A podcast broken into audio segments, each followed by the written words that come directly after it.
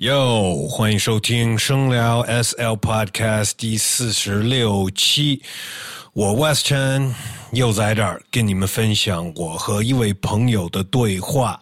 在这个时代，我真觉得能跟一个朋友、一个人坐下来好好聊会儿天，是越来越难做到的一件事情了。大家都是通过发短信，甚至于发表情什么的，发个六十秒的语音，很难就跟一个朋友好好的就聊会儿天。那我做这节目呢，一方面。有机会约朋友好好聊会儿。另一方面呢，当然也希望我们听众朋友们在这个特别的时期、这些特别的日子都不会在家里憋疯了。我自己也是经常会听播客的 podcast 什么的，尤其是在这个憋在家里的时候，所以给大家。提供一些音频来听，呃，顺便如果能给你们带来一点灵感，那就更好了。这一期的嘉宾呢，是快三年前了吧，呃，也是当过声聊 S L Podcast 嘉宾，算是一位老朋友了。呃，在上海没事也就会叫他出来，呃，或者去找他聊会儿天，很喜欢跟他聊天。那这次呢，也就分享给你们了。呃，欢迎上海豆品牌的创始人之一，Kim One。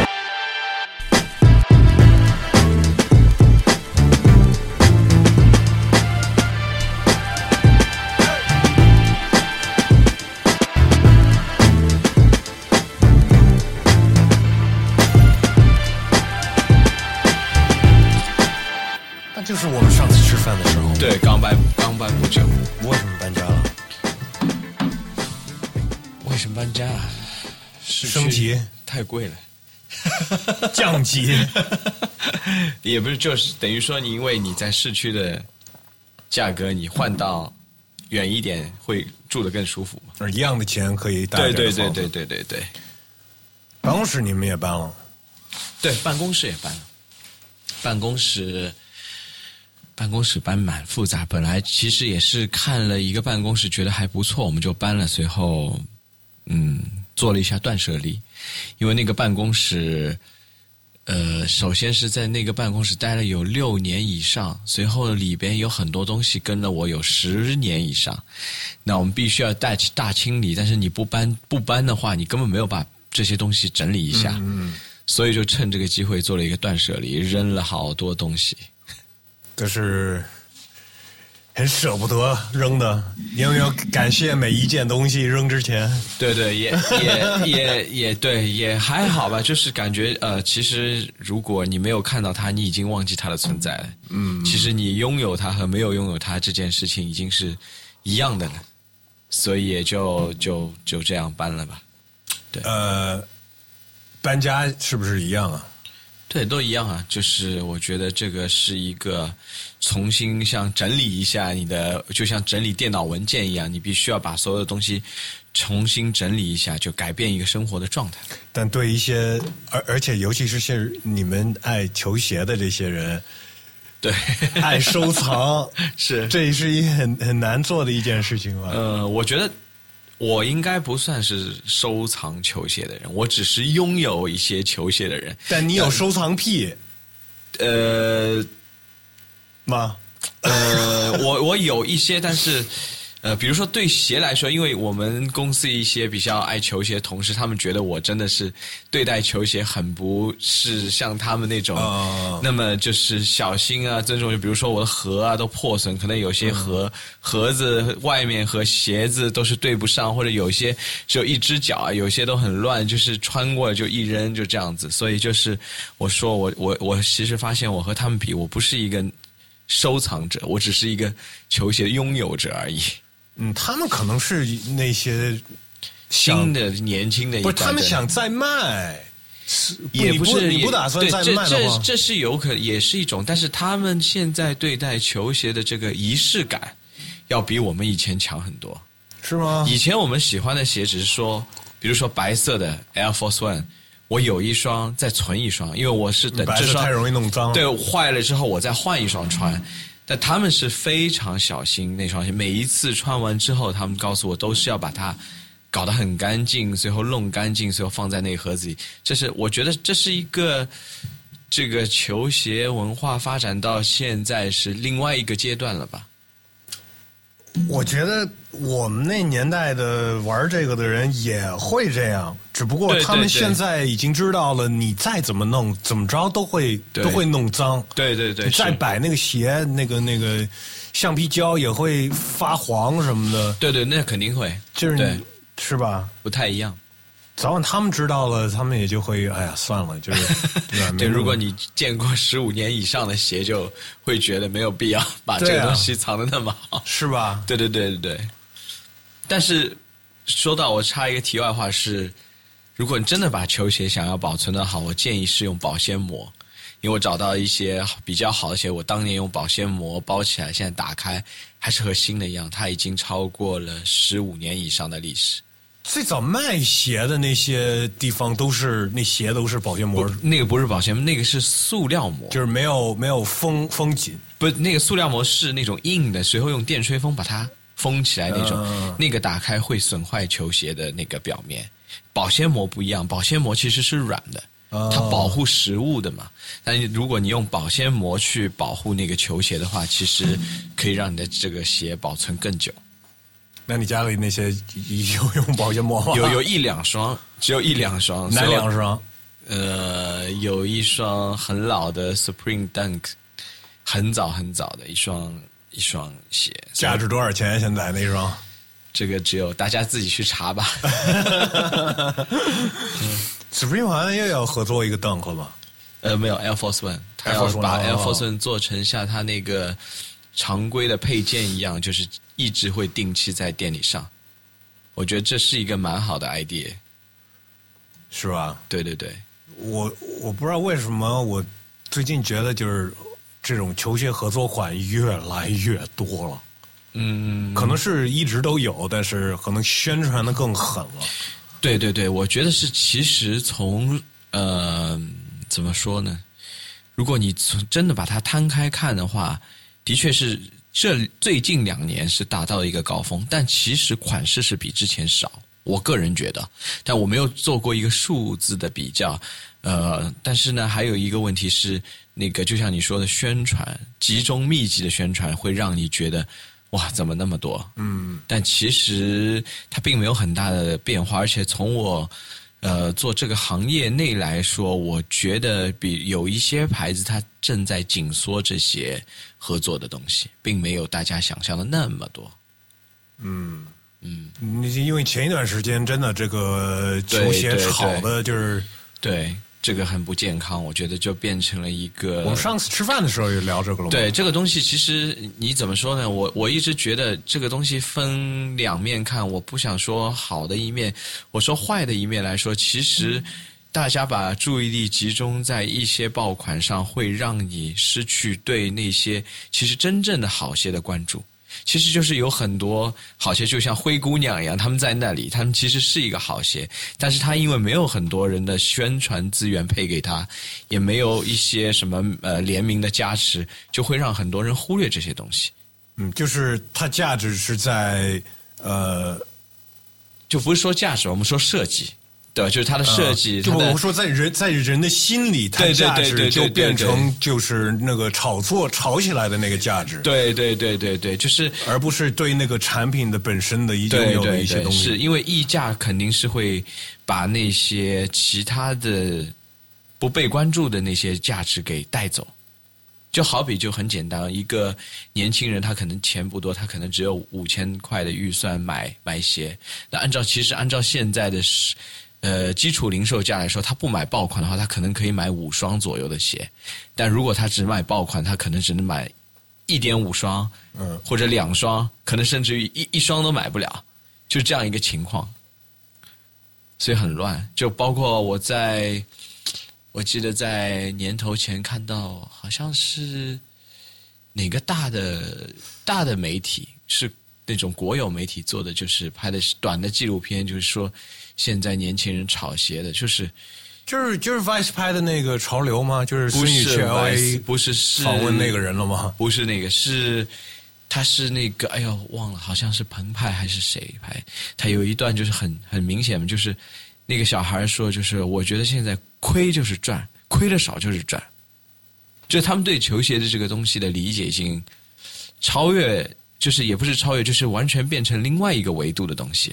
嗯，他们可能钱嘛，对，就是一个股票或者是一个另外的一个，就有更多不爱球鞋的人为了就是对，但你也不能说他不爱球，他也是因为喜欢这个才加入这个东西，就是和。大家追求这个球鞋本质有区别的，你不觉得有一些人是也不是那么追求鞋的？就是就是他变成了他的层级变得更丰富了。就是以前买鞋就可能就是喜欢这个品牌，或者喜欢某一个篮球明星，或者喜欢哪一个说唱歌手，或者我喜欢哪一种风格，我才去喜欢那个鞋。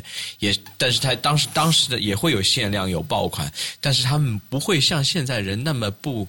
理智，或者就是因为很多外圈的人加入之后，把这个推到另外一个高度，另外一个价格的高度之后，原来理智的人也会变得不理智。嗯，因为他会觉得，哦，我真的很喜欢这双鞋，但是我如果穿了它，我会损失多少多少钱？嗯嗯嗯，那我是不是要卖它？什么？对对，我嗯，是不是应该把它留着？我把它换成钱？因为金钱的诱惑，我相信很很对所有人的。这个诱惑都是很大的，对不对？就是这个东西会让人的心态产生变化，但这个我觉得一定是泡沫。任何东西一旦超过它本身价值太多的话，这肯定是一个非常大的泡沫。那天我们吃饭的时候聊到这个，是因为刚好十一月份不是 Intersect 嘛，然后他们在那个打架，对啊，对，打到我们的那个摊位上，对啊。你说那帮人有多少真的是爱球鞋的，还是多少人是就是已经心里想好了，我就要买这鞋，然后卖，然后挣挣一笔啊？就是爱钱嘛，就不是是大部分都是对吧？大部分我不好说，至少一半有吧。嗯，我觉得一半有吧。即使爱鞋的人，他也会有一部分心态是爱钱嘛。呃，我真的为了一个穿的东西，我不愿意。抢，对我理解，可能因为是年纪的关系，因为现在这个市场低龄化很很很严重。我包括我也听说过，我之前去美国看他们那个 ComplexCon，也发现其实也有一样的情况。就我当地的朋友就说，其实就很简单，就是以前比如说美国的小孩他没钱，他可以去打工。但打工你知道那钱可能就一个月就存出来一个一双鞋的钱。对，但他现在小孩他就可能花点时间，我去排队，可能我倒倒几手，我我上班还要挣的多。对对，就他他的钱就来得快，随后他又可以玩这个鞋，又可以通过玩鞋赚钱呢。现在这个就网络时代这一代的小孩，他肯定会觉得这当然有意思，为什么？Why not？就是这样。你你你很难 judge 他这个东西的是对还是错了，我觉得，嗯，这也是他们的一个 lifestyle，对不对？我会觉得这些品牌有责任，他们这么操作是错，对这个，就我知道他们也是是纯想挣钱，他们对理论上你可以这么认为，但是其实你按照品牌来说，嗯，你哪怕到。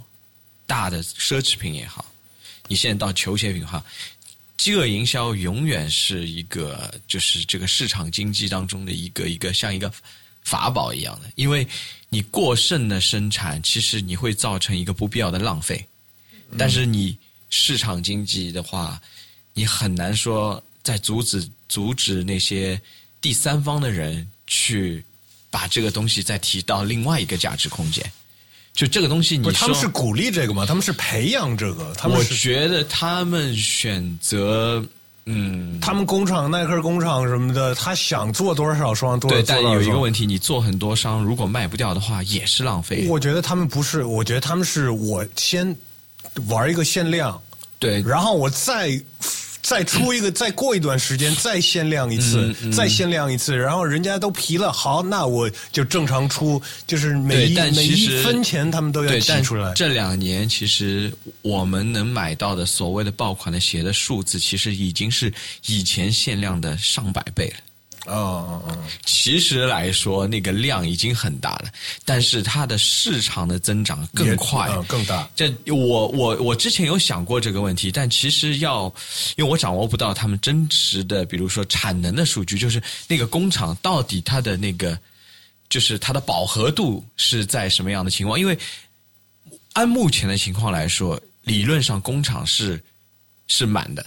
就是它的生产线是满的，它是不停的开足马力在造鞋的，因为它不不是只是在造那个限量的鞋，它还在造其他的鞋嘛，对不对？所以就是说，在某种程度上，我相信大公司也不愿意把这个东西带入到这个东西这个这个阶段，因为不是因为我卖鞋和他们有关系，我会这样说这个东西，是因为他们也会相。和我一样的想法，就是如果你太多的集中在这个爆款上，那你的那些好的研发了对那个那个东西怎么办？那个东西一个是说不说对环境的破坏，那对其实对工人的工作，对所有呃经销商，就是类似我们算是经销商来说，都是打击。其实我觉得还好，就是真的有我们有好多库存。不，但我的意思是，我不会去买爆款。是，我知道，所以我那些其他鞋，我我会去买。对对对，但现在就是关注度和媒体，其实在当当中，其实有很大一个问题，还是媒体，就是就是所谓的这种关注这类产品的媒体，他们都把资源投入到说这些东西上。其实某种程度上是媒体的水平在下降。我觉得他们只是因为本来球鞋这东西价格。就就就是挺固定的，他们是等于是不还是创作创作出来了，对。更高几个 level 的，更高的 level 其实就对消费者可能是我不愿意花两千块，原来一千块钱。基本上什么球鞋你都能买得起，对对对。但现在哦，我们就是品牌创作出来了，这有两千的档次，这有三千的档次，有四千的，甚至有五千的档次。原来没有这些档次，这样的话他们能挣更多钱呀。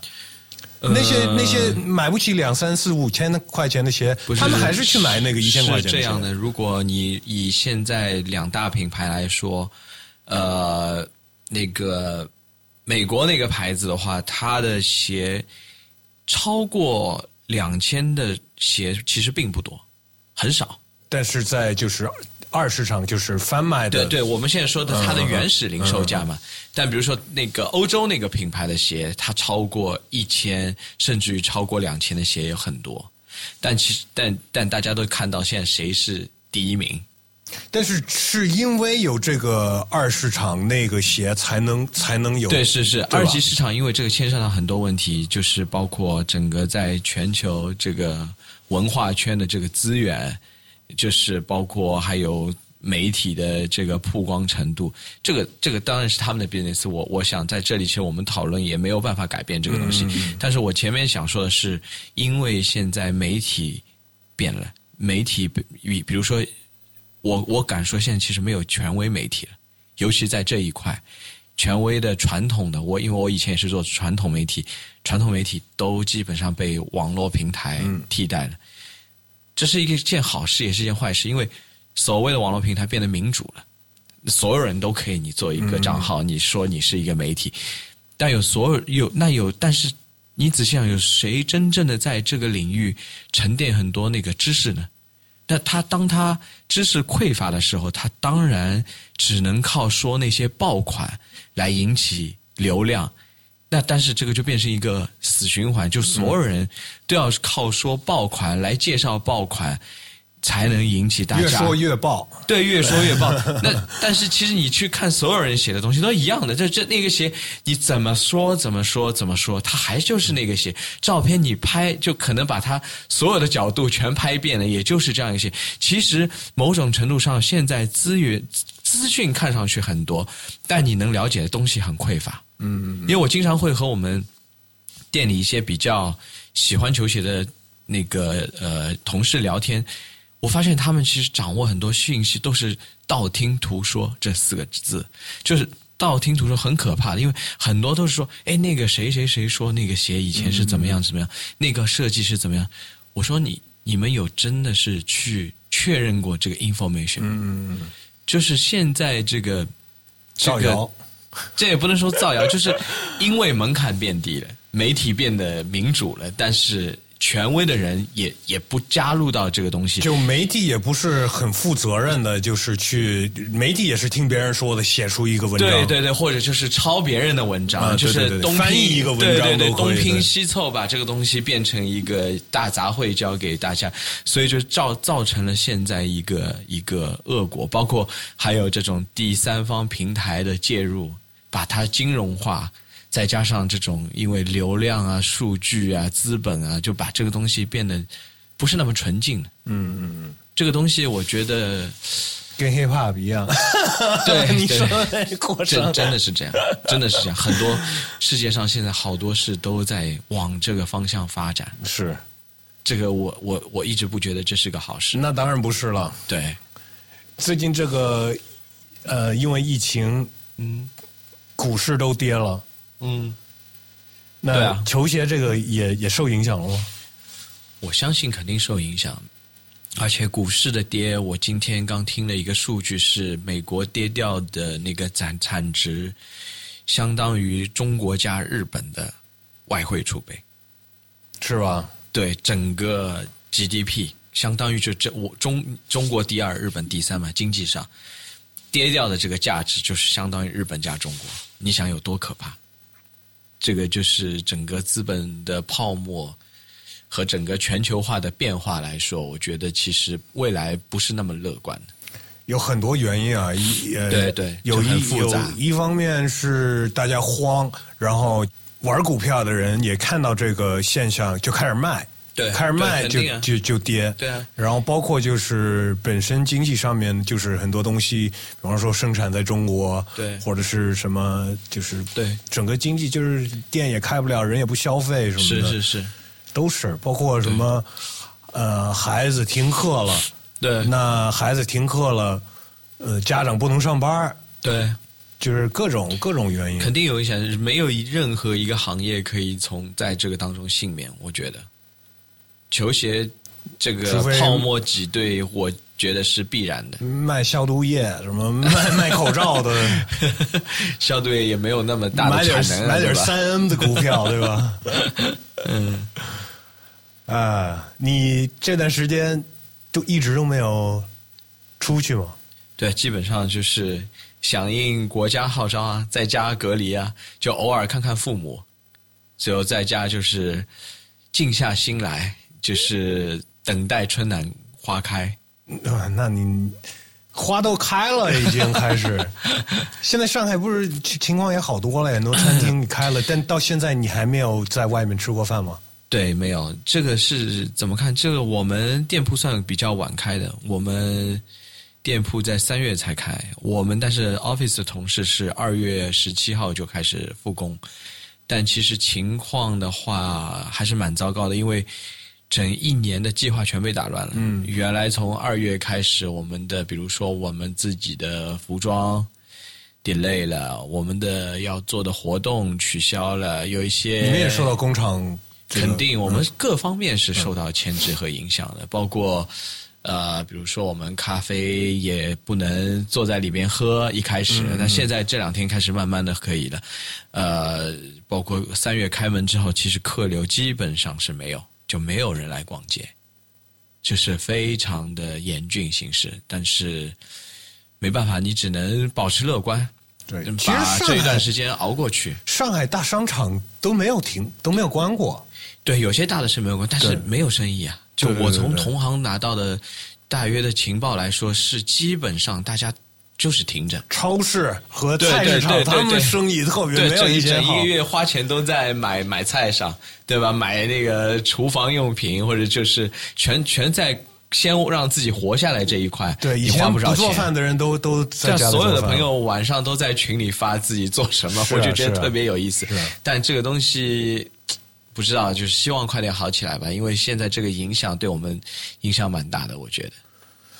肯定的呀，啊，这个反正疫情我们肯定不停的会提到这个，嗯，但是其实我我们两个上次录这个节目的时候是一七年哇，那么久，对，十一月份，一七年，一八一九，我也刚开始做这个 podcast 没多久。OK，我们那期还是刚好要做 Air Force One 哦，对哦，的那个，是啊，在那个时候。对对对对对对对，很久。然后，然后，因为我回去听了一下那个我们上次录的那期的后面一点点，我那期还放了几首歌呢，还就是其他的这个声聊从来没有放过歌，就因为说到 Air Force One 放了几首 Air Force One 的歌呢，还 OK，哇，很久，我没有想到有那么久，当中好像感觉已经发生很多事了。对啊你也和我去了巴黎，我们在巴黎做了活动，对吧？啊、还还在上海拍了阿迪的那个，对那个纪录片，对。对对，哇，发生了，而且现在有好多人都在做电台。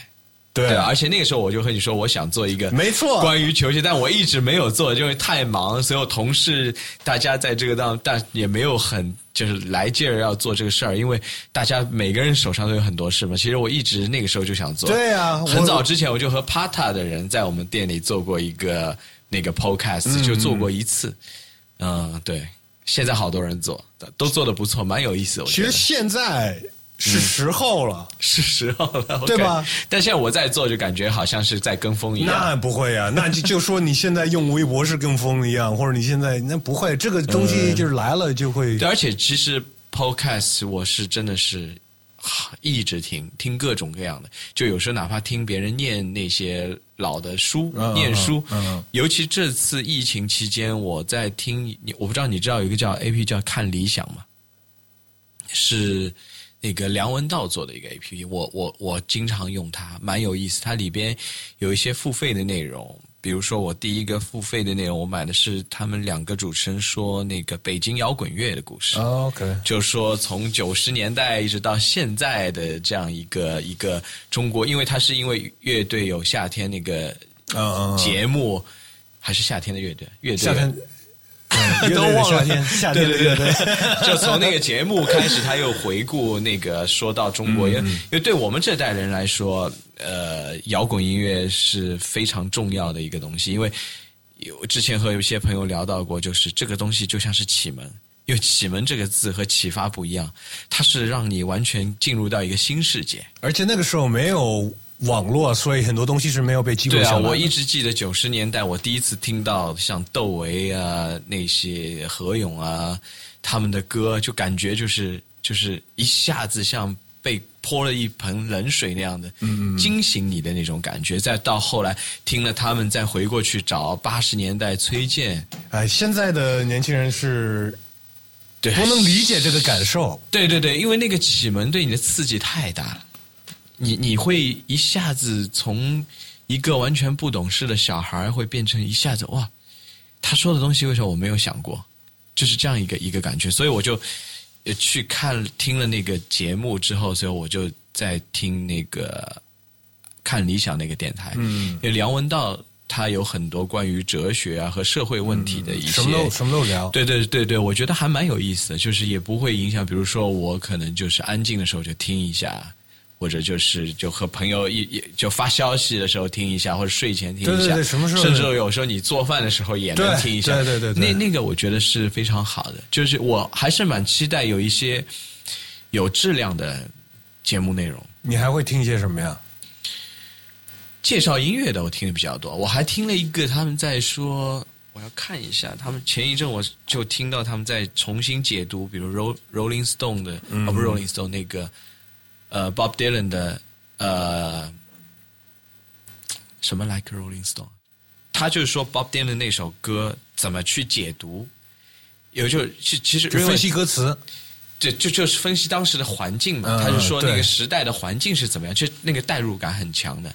是啊，他很多歌都是其实在说一些社对对对对对，会上的问题。而且就是因为你以前我们听 rock and roll 这个名词，你知道是啊，从字面也解释是一个滚动的石头，或者 rolling stone，你你怎么到底他这个 rolling stone 和你这个音乐是怎么连接的？其实一直在心中一个不是那么清晰的一个一个答案在你的心里。但我在那天 Bob 听 Dylan 算一个民谣吧？但他后来是也算是有就是一个 rock rocker，嗯，对他，因为他对那个对社会的影响，其实就他们那一代，我觉得就是音乐是不光是音乐，它有更多像不光是娱乐，对对对，它它它是一个有传播或者是对社会问题解析的一个一个东西在。现在也是，只不过对太多音乐人不是拿它当这个。对对对，包括我同时在看这个时候，我在看那个美国的一个啊，就是叫《Like a Rolling Stone》，嗯，美国的那个呃哪个电视台拍的？就是说越南战争的。哦，那个 documentary 非常好。对，我现在看了一半上。对有对对对对那那个其实你把这个东西，和那个那个拍的特别好。对你和你听这个东西、就是 Ken Burns，对对对，其实你这些东西会让你更好的理解现在的时代为什么会变成这样，因为每一个时代不是碎片的，每一个时代必定是连接起来的。你倒过来看，就是你回看为什么现在是网络时代，为什么现在的人是这样的，为什么会喜欢这个喜欢那个，其实它都是有必然的。一代一代一代一代发展下来，对那个纪录片非常好。对对对对对对，因为它虽然是以美国人做的，对对但是说的一点都不偏见，你知道吗？对对对，就是让你很平衡的去看待这个世界的问题、世界的冲突、文化的冲突，对吧？体制的冲突，各种各样的人的看法，其实让你可以看，就是让你感觉感受一下更宽广的世界吧。就我说到那个《Like Rolling Stone》，就是一样的，就是。以前一直在想，为什么是一个石头，或者说我大约理解，它就是说一种心态流浪的状态。嗯嗯嗯，就是你要去更远的地方，因为以前的人比现在人肯定闭塞吧，对吧？他需要去远的地方才能感受这个世界的大。但是现在人可能你不用去远的地方，你通过你的屏幕，对，你就大约知道这个世界是怎么样。但是我觉得还是要去看那些东西之后。你会要亲身感受一下，你才能够切身体会这个世界的大，才能让你更好的去理解现在这个时代，或者理解现在我们所面临的情况。巴登的很多歌词都是有点那样的，他还有一首歌挺有名的，叫《Blowing in the Wind》。对对对对对，然后那个也是这个好像是在《Like a Rolling Stone》之前的，是吧？对对对对对，就是他那意思就是。他他那歌里边就是问很多问题，然后说那个回答，嗯嗯，就是在风里飘着，你就是永远抓不抓不到那个回答。对对对对对，是的，是的。我就觉得可能呃这一段时间最好的收获就是可以让你安静下来，去去想很多问题，去研究很多很多你想要感兴趣的东西。因为之前也很忙，每一天就是。嗯，自己空闲的时间很少，那这一段时间过来，其实觉得还精神上很充实，但是也很焦虑。对，我觉得现在可能，尤其是上海这边情况好多了，嗯，而且可能大家也开始适应过来这个生活状态了，对对，感觉在慢慢慢慢的回归正常吧。但刚开始我也是挺焦虑的。对，肯定啊，你看，尤其如果看 YouTube。看那些就是另外的讯息的话，你会更焦虑。我以前不看朋友圈的，但是这个就是我以前就把它关掉的，是吗？对啊，就是我就不想看。嗯，但是这个疫情这事情刚发生的时候，我又把它开开了，嗯，因为。我想看到更多信息，就是关于这个的信息。对对对。以前朋友圈我觉得太无聊了，大家发的东西太无聊了。对对对。但是这段时间大家看每天看的，就是关于这个的信息就传的更快了。是。就是其实朋友圈是有点用了。对对对。就我就我就打开开始看，包括那些公众号，就是每天更新那些数据什么的。嗯嗯嗯，是。确诊的病例什么的，每天都看看。非常焦虑。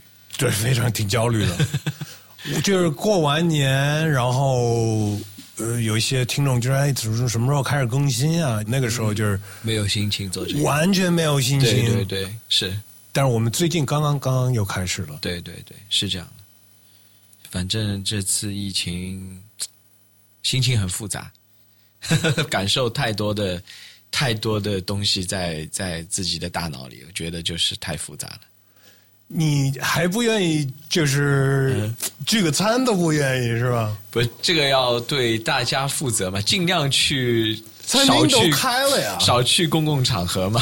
对，公共场合你说 club 啊，连电影院呀，对，嗯，有一些夜店都开了呀。嗯，我我我肯定不去，我肯定 我肯定不就是是啊，我觉得超过十几个人，对啊，的所以啊因为因为像之前在复工之前，我们有好多的电话会议，其实我们蛮担心的，因为店里的同事毕竟有一些都是要乘坐公共交通啊，或者就是他们在店里也会遇到各种各样的人啊。其实我们是非常担心的，我们做了很多措施，我们在春节前其实已经开始准备了，就当新闻。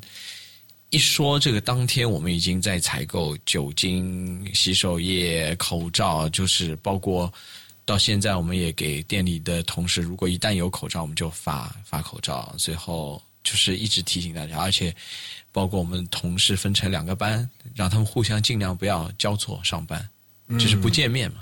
就两两变成两个 team 嘛，就是每一个店都是两个 team，、他们互相就是也碰不到，就是这样子来进行，因为还是要以防万一嘛。万一有一个人在外面被传染，那你就整个公司也就完蛋了。是是，对不对？这也不是说完全考虑说经济上的这个这个东西，而是真的是要对大家都要负责嘛。你们房东有没有给你们？嗯，免租，呃，深圳有免租，上海的话，静安这边有一小部分的免租，嗯、但是黄埔这里是更小部分的免租。是吧？对，但我也能够理解吧，互相理解一下，他们也不容易。我相信每一个企业都有自己的难处，也不会因为说要呃为了免租去和他们闹啊什么之类的，我觉得也没有必要。就大家现在就是想办法怎么样恢复正常。那其实，在当中，比如说我们在没有复工之前，就是我们会想办法和同事们开开会啊，搞搞微信电话会议啊，做做那个产品的培训啊，或者让同事们写邮件给我们啊，对我们公司产品的意见啊，或者有什么疑问啊，我们来解答，就是尽量做一些这样的工作，让大家进入到一个状态。但这个这个这个，我们现在能做的换一些工作内对对。对对对，换一种，包括昨天还前天我们也在讨论，就是可能要找一些新的工作，让店铺的同事一起参与进来，就是让他们也不用像每天现在像守株待兔一样，就只能等着，就等人来来再再买东西，或者就是发微信给客人。那那那这些东西，其实对我个人而言，我觉得如果大环境不好，我们没有一个人能够扭转这个局面的。那我们只有说，先提高自己，让自己变得更强大，或者是先充分好自己的这种知识的储备，那那可能你才能等到春暖花开的时候，你才能好好的继续活着，嗯嗯，对不对？因为今今年的最重要的目标就是活下来嘛。所以也是放更多时间和精力在做媒体这块儿了吗？呃，做媒体这块有在讨论，但是这个是因为我们以前的媒体不是说完全是就不太会涉及到这种社会话题，也也不能涉及。那那我们也还是在，其实有很大一部分，我当时对媒体有一些心灰意冷，也是觉得在鼓励消费嘛。就是你在还是以消费主义为导向的这个东西，你需要消费，人的确需要消费，这样社会才能前进。但是有些变味了，所以就是我也会想，我们如果做媒体的话，还是在做那些东西的话，那有什么意义呢？对不对？你媒体人还是要去启发别人去做不一样的事情，甚至于哪一天，我相信我们如果能够做到启蒙，就像当年那些做音乐的人对我做的起到的启蒙的作用，那我觉得做媒体的你这个意义就有了，那你就是成功的了，并不是说你赚到多少钱，你可以光鲜亮丽的去参加什么时装周看秀，那那个在我眼里，你只是商业的走狗而已。嗯嗯嗯，对不对？你你你没有说为这个社会真正带来一些改变的东西。但是比如说，我也一直喜欢提苹果的例子，但 Apple 就是一个这样的公司，它会让你启发你去通过他们这样一个工具，制造更不一样的世界。来创造不一样的世界。这我觉得才是一个好的公司应该做的事情。你上次也提到苹果了，对对对，因为我觉得一直，我还是一直觉得他们像我的精神信仰一样。就尽管像 Steve Jobs 已经已经已经去世很久了，他去世那年那年正好我，而且那那天我正好在加州，我去正好 road trip，正好就印象很深嘛，就是他这个整个这个品牌，不光是他个人，整个 brand 对我的影响是非常大的。我觉得就是思考的模式应该多参考这样的公司，那你才能变成一个好的公司、好的品牌，或者做一个好的人，对社会有用的人。嗯，这这可能不是一个，我觉得不是一个大话，因为我觉得每一个人都可以做好一个人。就是比如说，在这个疫情期间，有也有很多感人的故事，有人在前线送药。帮医生送菜，我觉得这是一个最基本的一个做一个好，就是对社会，对他们都是 英雄。对对对对，他没有人逼他这么做，对不对？但是他是一个完全是，哪怕就是我今天看那个 BBC 的那个疫情的那个小的微纪录片，真的还蛮感动的。就是他就是在做很小的事情，哪怕他只是为他的家人，但是。那我觉得这样，你你的人生没有白活嘛？因为人都到最后的归途是一样的，不论是不论是你在活的时候多有钱，或者是你多么的卑微，但是你们的终点都是一样的。是这个东西是我一直在这两天我们在开玩笑，是说病毒面前人人平等，不管你是什么好莱坞明星也好，还是一个什么总统也好，Tom Hanks，对你都你都逃不了这个东西。对吧？就如果你一旦染上，就是平等。可能你有钱，你可以治疗痊愈，但是关键还是要靠你的健康，靠你的整个整个心态来来面对这个东西。所以可能就是我更坚定是觉得是你既然好好的生活着，那你一定要做一些有意义的事情。如果只是为了钱活着的话，他那太没有意思了，对吧？那为钱活着有很多办法的。对啊，对啊，对吧？是吧？嗯，而且那种活法其实也会给自己产生更多焦虑。对啊，那肯定啊，肯定啊。More more money, more problem。对，没错，肯定是这样。但但这个也是不是说 no money no problem？其实 no money 也是一个 problem，对，也是一个大问题。对，就就在这里，就是不是说大家。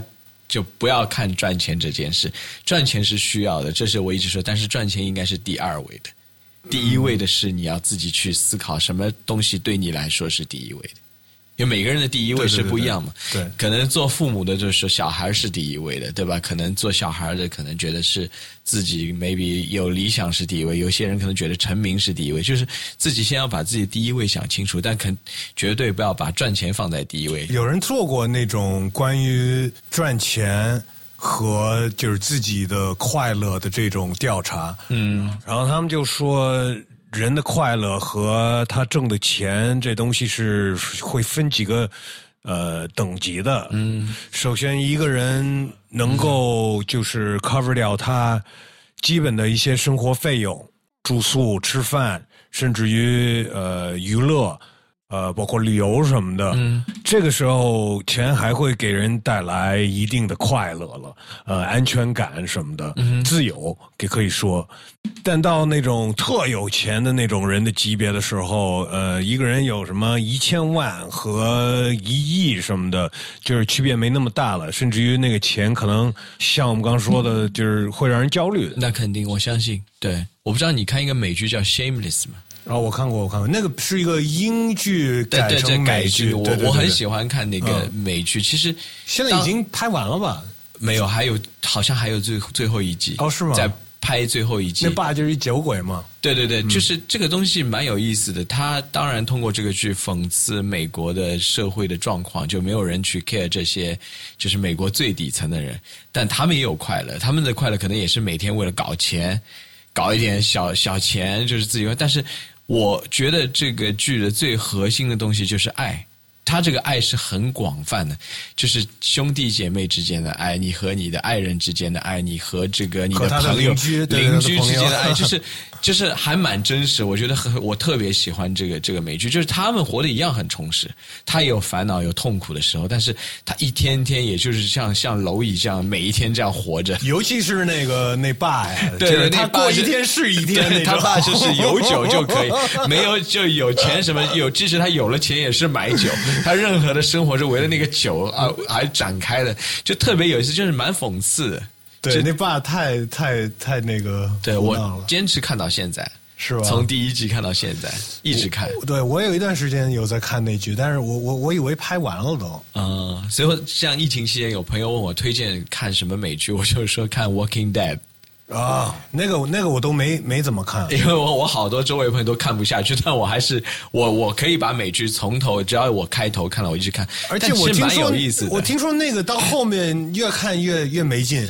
就太长太慢，就太慢了，就是就是一直其实，但是这个剧的启发其实就是还是在遇到灾害面前，或者就是当人类真的到了这一步的时候，最可怕的并不是灾难，可怕的还是人。啊，人跟人之间，尤其是我觉得你你在这个疫情最严重的那几天，嗯。你还是会觉得就是你可以看到众生相，对，而且还有那些对吧？有人在焦虑，有人在诋毁，有人在有人，在高价卖口罩，对，有人高价，嗯。就是真的是这个人才比病毒可怕。你你病毒并不可怕，可怕的是人，是人怎么样看待这个问题，你去采取什么样的措施，这是最可怕的。所以我觉得还，我就跟朋友说一下，反正有那么长的假，你可以一下子把十季以上的美剧看完，对不对？你说到这个，我也就想到我最近也是听一些呃英文的 podcast，然后请的是一些关于这种病毒的一些专家，嗯，然后那个人说一句话，我觉得太有道理了，就是好多世界上这些大国家，嗯尤其是因为那那个是美国人嘛，就是主持人还有那个嘉宾都是，嗯他就说：“你看美国，我们花多少钱在军事上面，嗯。就是防止万一有一天打仗了，对。我们得保护自己，对。花了多少钱？对，但是呢，这个事情，这你防种不住，我们花了多少钱？我们花了多少精神为了保护我们自己？等是等这个事情可能要要来的时候，对对对根本就没有做准备。但是我们准备什么呀？我们准备跟人家干起来，对吗？对，我觉得是这样看，就是二零二零年应该说是人类历史一个风水点，因为你会重新看待这些传统问题，因为战争是一个传统问题，就是很 old school 的东西，对吧？就是他们也会重新思考，就是如果我要花那么多钱去防御。一场战争的话，但是你根本防不了一个很小的一个对啊微粒的病毒，其实可以做好准备，对对但所以就是没有去做。对很多东西会改变他的这个思考的方式，而且很多科学家，包括你刚说那个 Steve Jobs、Bill Gates，对对对，微软这个老板，他现在做很多很多公益的事情。他在四五年前，嗯，就做了一个那个 TED Talk，嗯嗯。就是一讲座，嗯，就说这这种事情，嗯，pandemic 就这种病毒，嗯嗯，早晚会发生，对对。没人听啊，嗯，没人没人听，但是但是你有想过，这个本质还是人类之间的冲突吗？就是不同观点之间的冲突。就是因为人类的想法你没有达到一个可以统一一个想法，所以人类才会要面对这样的问题，就是比如说，当口头解决不了，就动拳头，就是战争。嗯，但是战争，我觉得对，就就是这也有很多，对，我知道就就包括，因为你说，比如说，大家花钱在这个东西上，其实每一个国家都是在花钱在在准备，就是准备，感觉用就是就和美国人有枪的道理上，就我有枪才能保护我自己。美国其实花很多钱在这个军事的这这方面呃，中国我相信也一样啊。美国那边反正就是，他们这个也是一个资本的问题。对对对，我是是，其实核心问题还是人和人之间的问题，就和 Working Dead 是一样的。就我因因为我觉得 Working Dead 为什么我愿意看下去，是因为它其实到后面是有一些思考上的东西，讨论思考上。因为当你遇见一个陌生人，你根本没有办法判断他是一个好人还是个坏人，他不会会不会在晚上就把你杀了。就是你没有办法去判定。是我说，我说美国就是怎么去分配就是国家的这个资源的，是会把这很大的一笔钱，嗯，为了 defense 防御战争什么的，对对对，是我交给这个公司，但是都是有什么？那肯定，我相信，我相，但但我觉得还是就是我的意思是。现在这个时代来说，很多发达国家，所谓现在中国不是也被列入发达国家？发达国家的其实的思考模式都是一样的，还是在防着别人。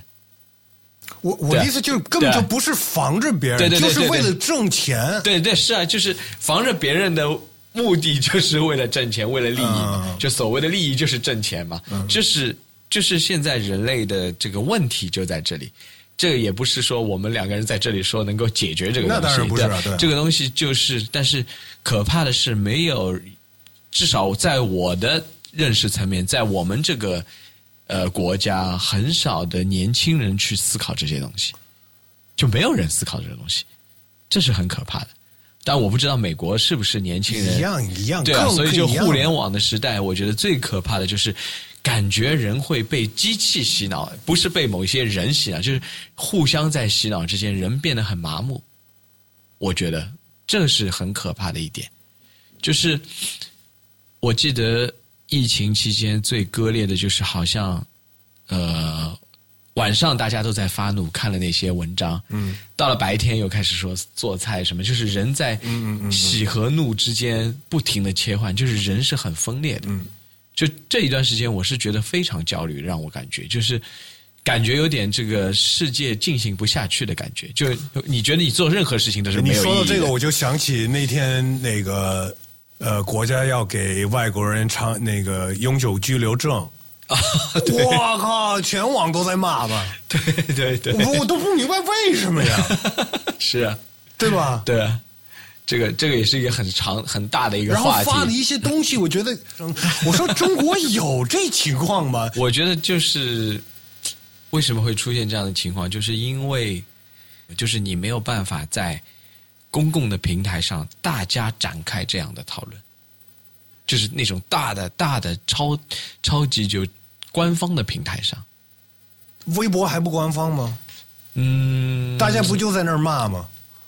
而且那个那那天就是因为这个政策还没有下来呢，是讨论嘛？对，让大家说你们觉得怎么样，然后大家就开始骂。但是就是那些就是支持这个东西的人没有说话，问题在这儿。我觉得没几个呀，谁支持啊？我这种就是住在这儿的外国人才会才会有 对这个有有一些感受嘛？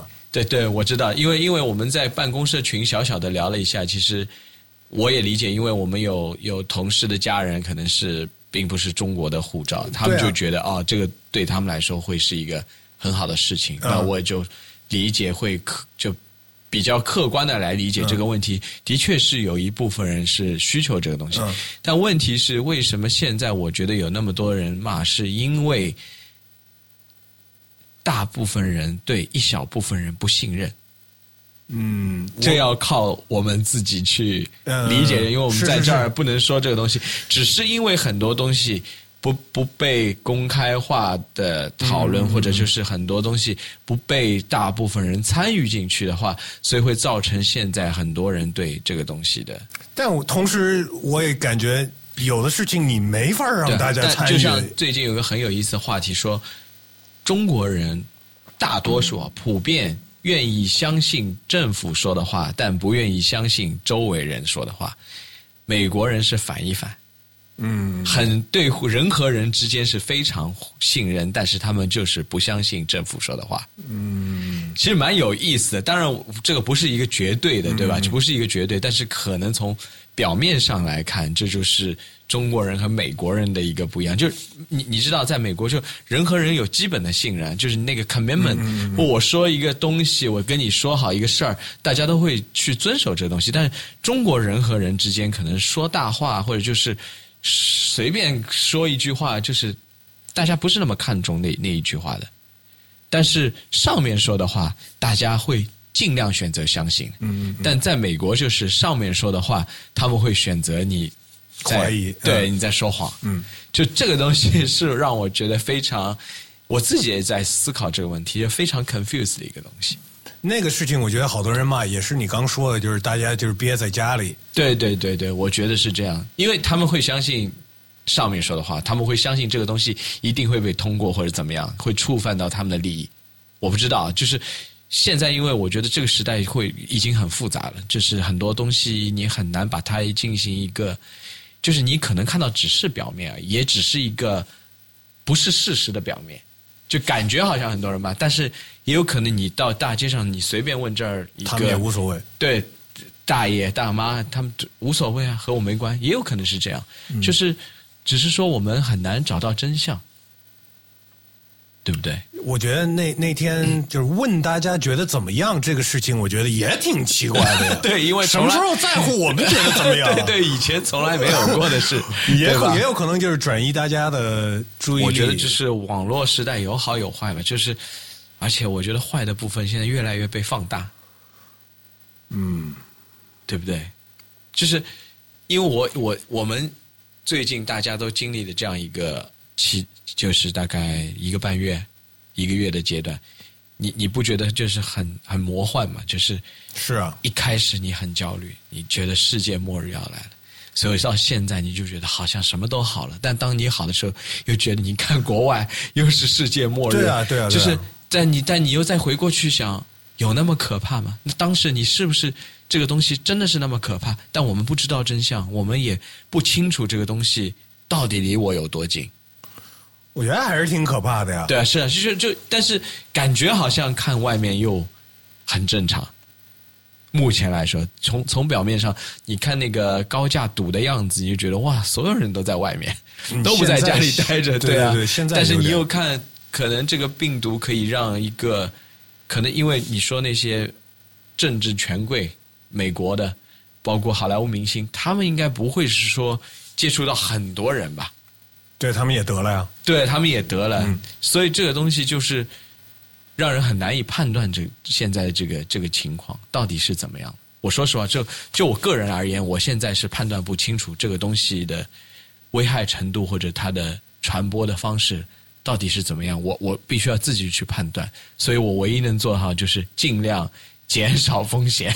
就像那天你叫我吃饭，我说我尽量不去公共场合，这个是唯一我自己能够做到的一个东西。嗯，那你要坚持到什么时候你才觉得 OK？那我现在就可以坚持到，就是你会有一个什么样的信号，你才觉得，呃，这个我可以放松一点，这个很难说。对对，这个的确很难说。就像最近就是什么呃什么 NBA，嗯。嗯，停了，停了。呃，现在很多就是音乐节呀什么的，各种各样的全停了。对，奥运都不知道到底能不能开。我觉得奥运就别别别开了。但是就是，比如说 NBA，因为他们只是他们没有说，嗯，这个赛季，嗯，彻底取消。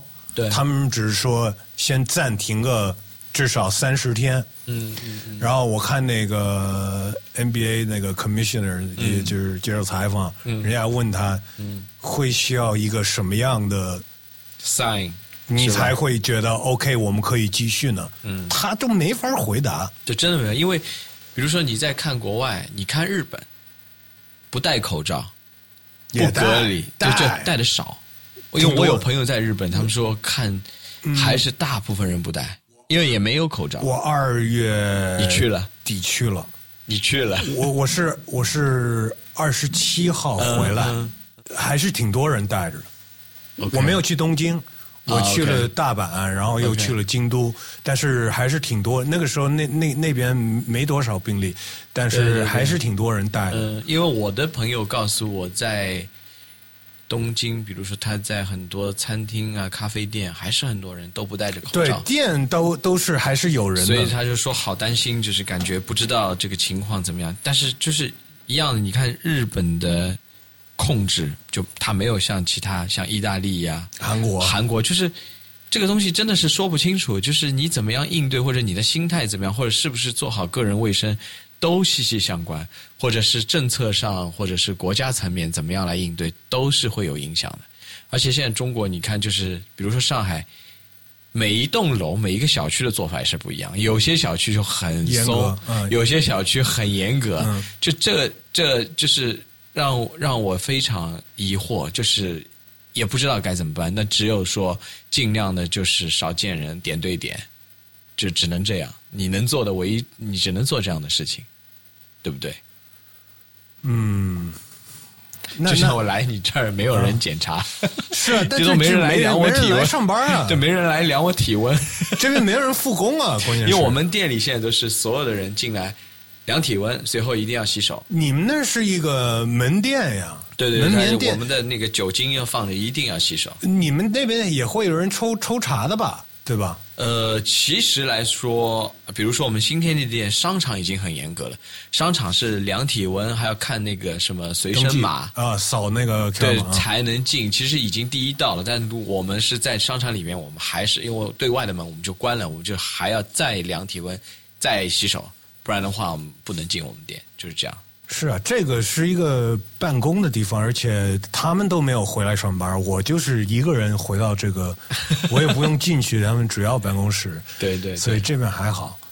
哎，其实我也想问你那个 podcast 为什么不做呀？我觉得这个是刚好是很好的时候啊。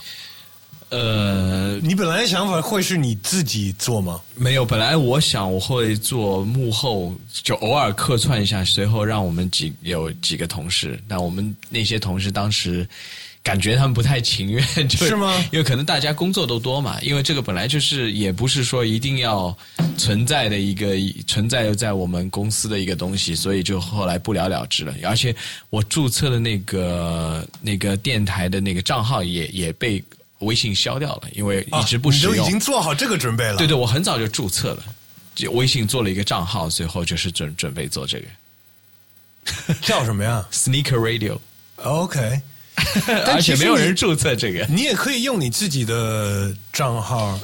你对但你想另开一个，就是单独的一个东西。对对对对对对对，想另开一个就是比较有意思嘛，就是而且因为我也想，其实我我们认识的有意思的朋友也蛮多的，其实可以有很多东西可以说。我刚开始做这个，跟你一样。嗯首先，我也在鼓励身边的一些朋友，来做这个，对、你们自己做呀。我我都说你们可以来这儿录，嗯你们可以，我可以帮你制作什么的那些幕后的东西，我也帮你。这个东西其实很好弄。嗯，人家自己不想做的话，你就没法让人家做，对你只能自己来。对对对，是是这个问题。但而且因为现在的话，因为我觉得大家都做了，我就没有必要做。你还是可以做。我去客串就可以了。阿茂他们都开始了，对，阿茂在做，我有听他几期，他做的不错，挺好的。他而且他们开始录了，然后有挺长一段时间，他们才开始发。嗯嗯嗯嗯，挺好的，我觉得我觉得你还是可以，考虑一下。对啊，OK，考虑一下，因为因为前两天我们正好又讨论到这个事情，因为有一些同事觉得这个东西非常好，因为可以把我们现在手上有的那些东西也可以告诉我们的消费者，因为有很多东西只有说才能有代入感。你拍视频又成本很高，或者时间很耗费时间；你做文字，别人又不愿意看。但你说的话，大家有自己去会联想那个画面。那我说到时候再看吧。而且就这种内容，嗯，不会让人家觉得我们是在给你硬做广告。对对对，因为他其实听多了，他也就是呃很多价值观的东西，他就是信任你了。对对对是，所以你提到什么东西，比另外那些效果要好一些了。因为作为我自己是很喜欢听电台，你跟你的合伙人啊，你跟 Terry 就直接 你们俩的，我觉得可以了吧，对吧？反正只能你自己来了，我觉得，或者是反正只能交给别人不行是吧？嗯，交给别人不行，嗯，你不能硬让人家做，我觉得是挺难的。嗯，考虑一下，考虑一下，因为怎么说呢？都来说，我们是一个比较呃多元化的公司，我们又又做好多事情，人并不多，我们又做咖啡。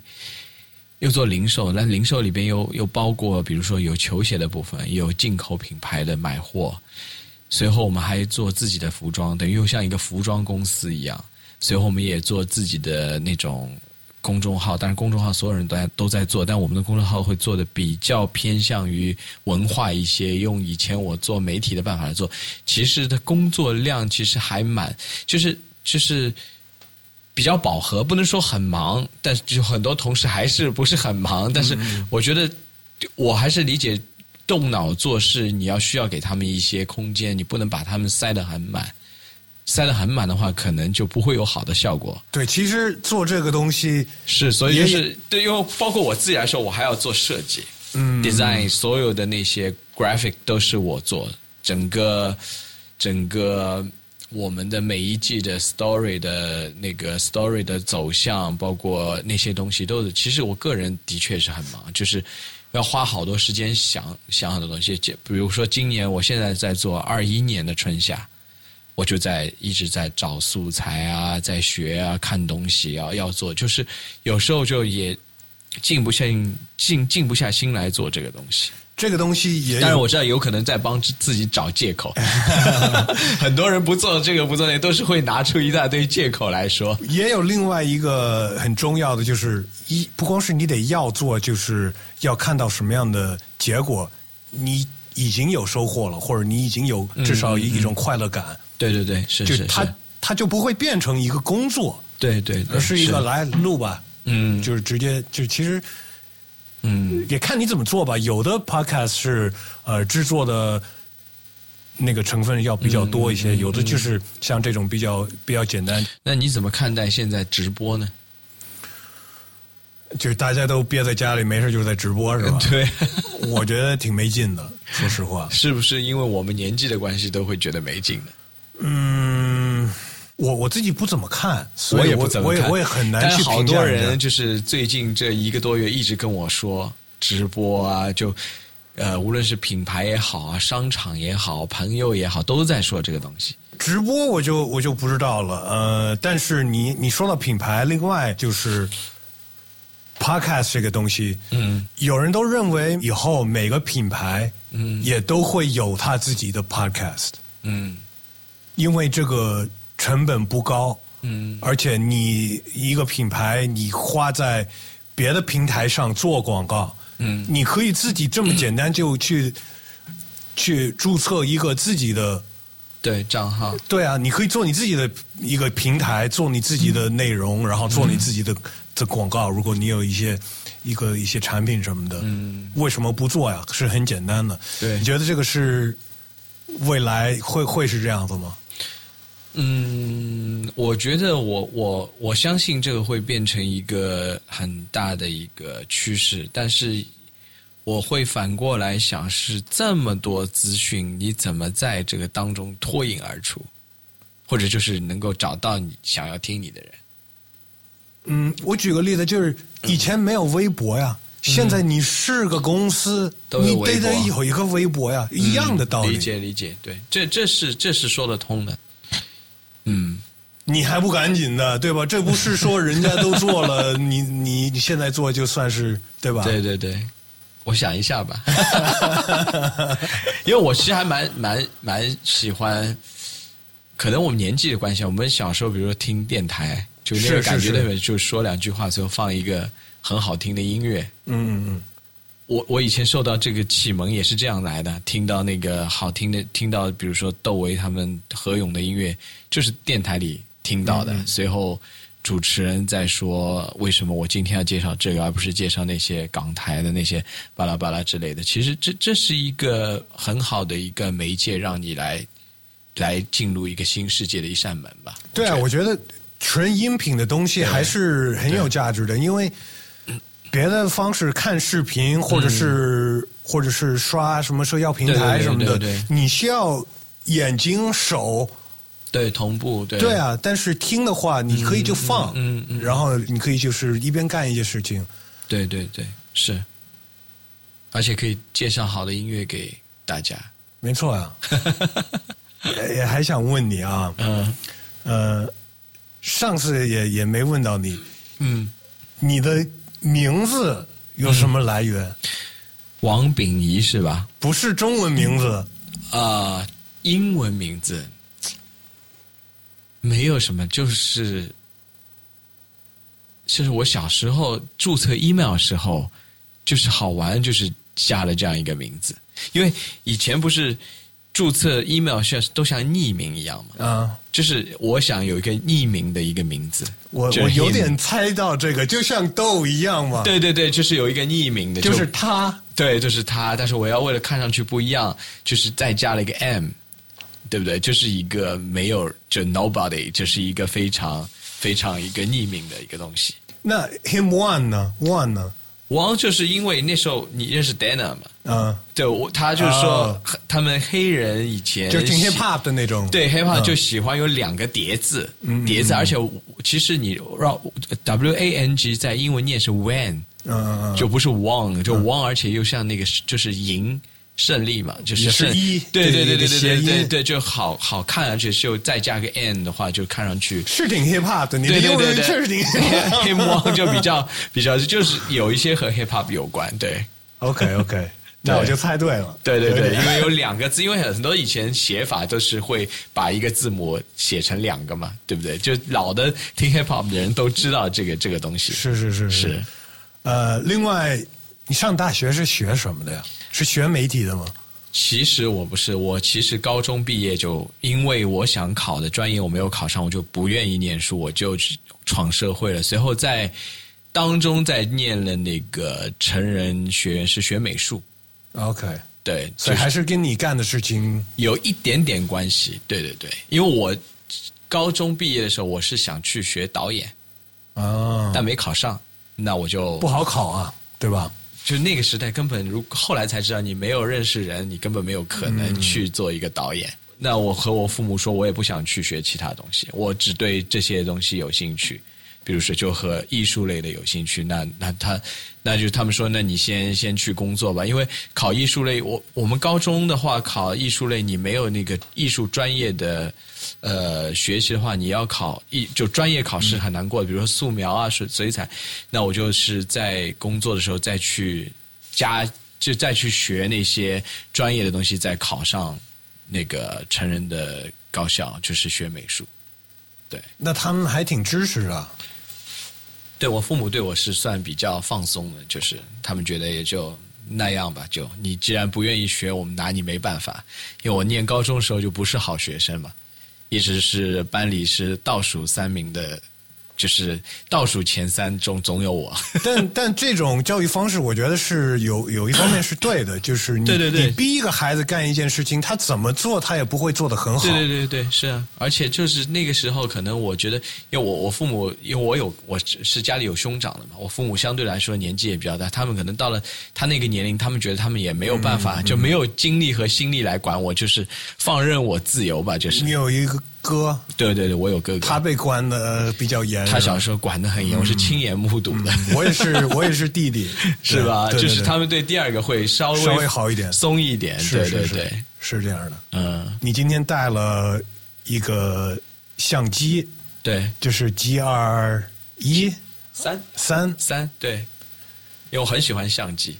是啊。对，有好多各种各样的相机。我最近也弄了两个老的那个胶片，OK，那徕卡那个呃，徕卡是 Mini Lux，我都说不出那个香槟色的还是黑色的？一一样一个。啊，这这 Mini Lux 是变焦还是定焦的？你看，你现在就 就就就露出我对这个这个东西的不了解，对不了解，所以挺贵的现在。现在挺贵的，对 对，嗯，我我我有好多胶片相机，我都是收藏的。我知道，在这一块，我想问你呢，这一块我是绝对是真的是收藏。就球鞋，我觉得我是拥有，不是收藏。相机我收藏，我我因为喜欢这，我还收了很多未使用的老的相机，就全套的，就那些胶片的，我是用不了，还是你就不用它？就是一个全新的，我用的话，我会买一个。就是二手的我去用，但是比如说有全新的，我就会买一套放在那里，我就把它保存好。为什么？不知道，这是一个怪的癖好吧？就拿出来看看。我那个也是二手的。对我拍的话，我新的也不好买，对吧？新的对我，但是我我这个比较敏锐，我在比较价格还是 OK 的时候，我收了一些。在国外，呃，国内国外都有，但是现在国外已经没有好，都在中国。是吧？对，就是其实，呃，之前有一轮人民币暴涨的时候，很多国外的这些东西都到中国来，就那个时候东西跌了嘛，跌的时候全被中国那些收藏家收到了中国，所以其实中国是很多的。嗯，原来就是好多都是在日本嘛。对，日本现在就是我我记得很清楚，大概十年前去日本，你能找到很多好的相机。各种各样，你现在去日本，你几乎找不到好的成色的二手的东西，因为好的成色都在中国。日本的同行，他们就日本那些相机行，他们也说，这好东西都在中国，都是给中国买家买走的。那胶卷呢？胶卷，胶卷因为不存在什么二手什么胶卷，你说是胶卷机还是胶卷？胶卷本身，胶卷本身中国买就是贵啊，是吧？稍微贵一点，对，但但。但是这个市场要比前两年要新，就是要火爆很多了。之前还便宜，现在越来越贵了。现在拍胶片好贵，对啊，对吧？嗯，其实我我听别人说，其实跟过去来比，对，其实并不贵。就现在你就觉得贵，因为你就觉得数码太便宜，拍照是免费的呀。对对对对对对对，对吧？是，所以只是在你心理上你觉得贵所以就是一卷要拍好久。我现在还有三台。机器里边都有还没拍完的，就是一直放着，就是要拍完这一卷，真的要好久。对啊，对。那 OK，我问你一些，因为你今天带来的是数码的。对对对对对。那什么时候你会想用数码的相机？什么时候你会想用胶片的？呃，除了工作之外啊，平时的话，我心情特别好，天气特别漂亮。那我肯定会带胶片的机器出来，或者我会知道我今天会发生一件什么样的事，我要想记录的话，就不是和工作有关的，或者是就是我会想到用胶片，因为我刚才也说我的胶卷拍的特别慢，所以我会只有在很我想用它的那一天才会用，但平时我会基本上可能一周相机随身。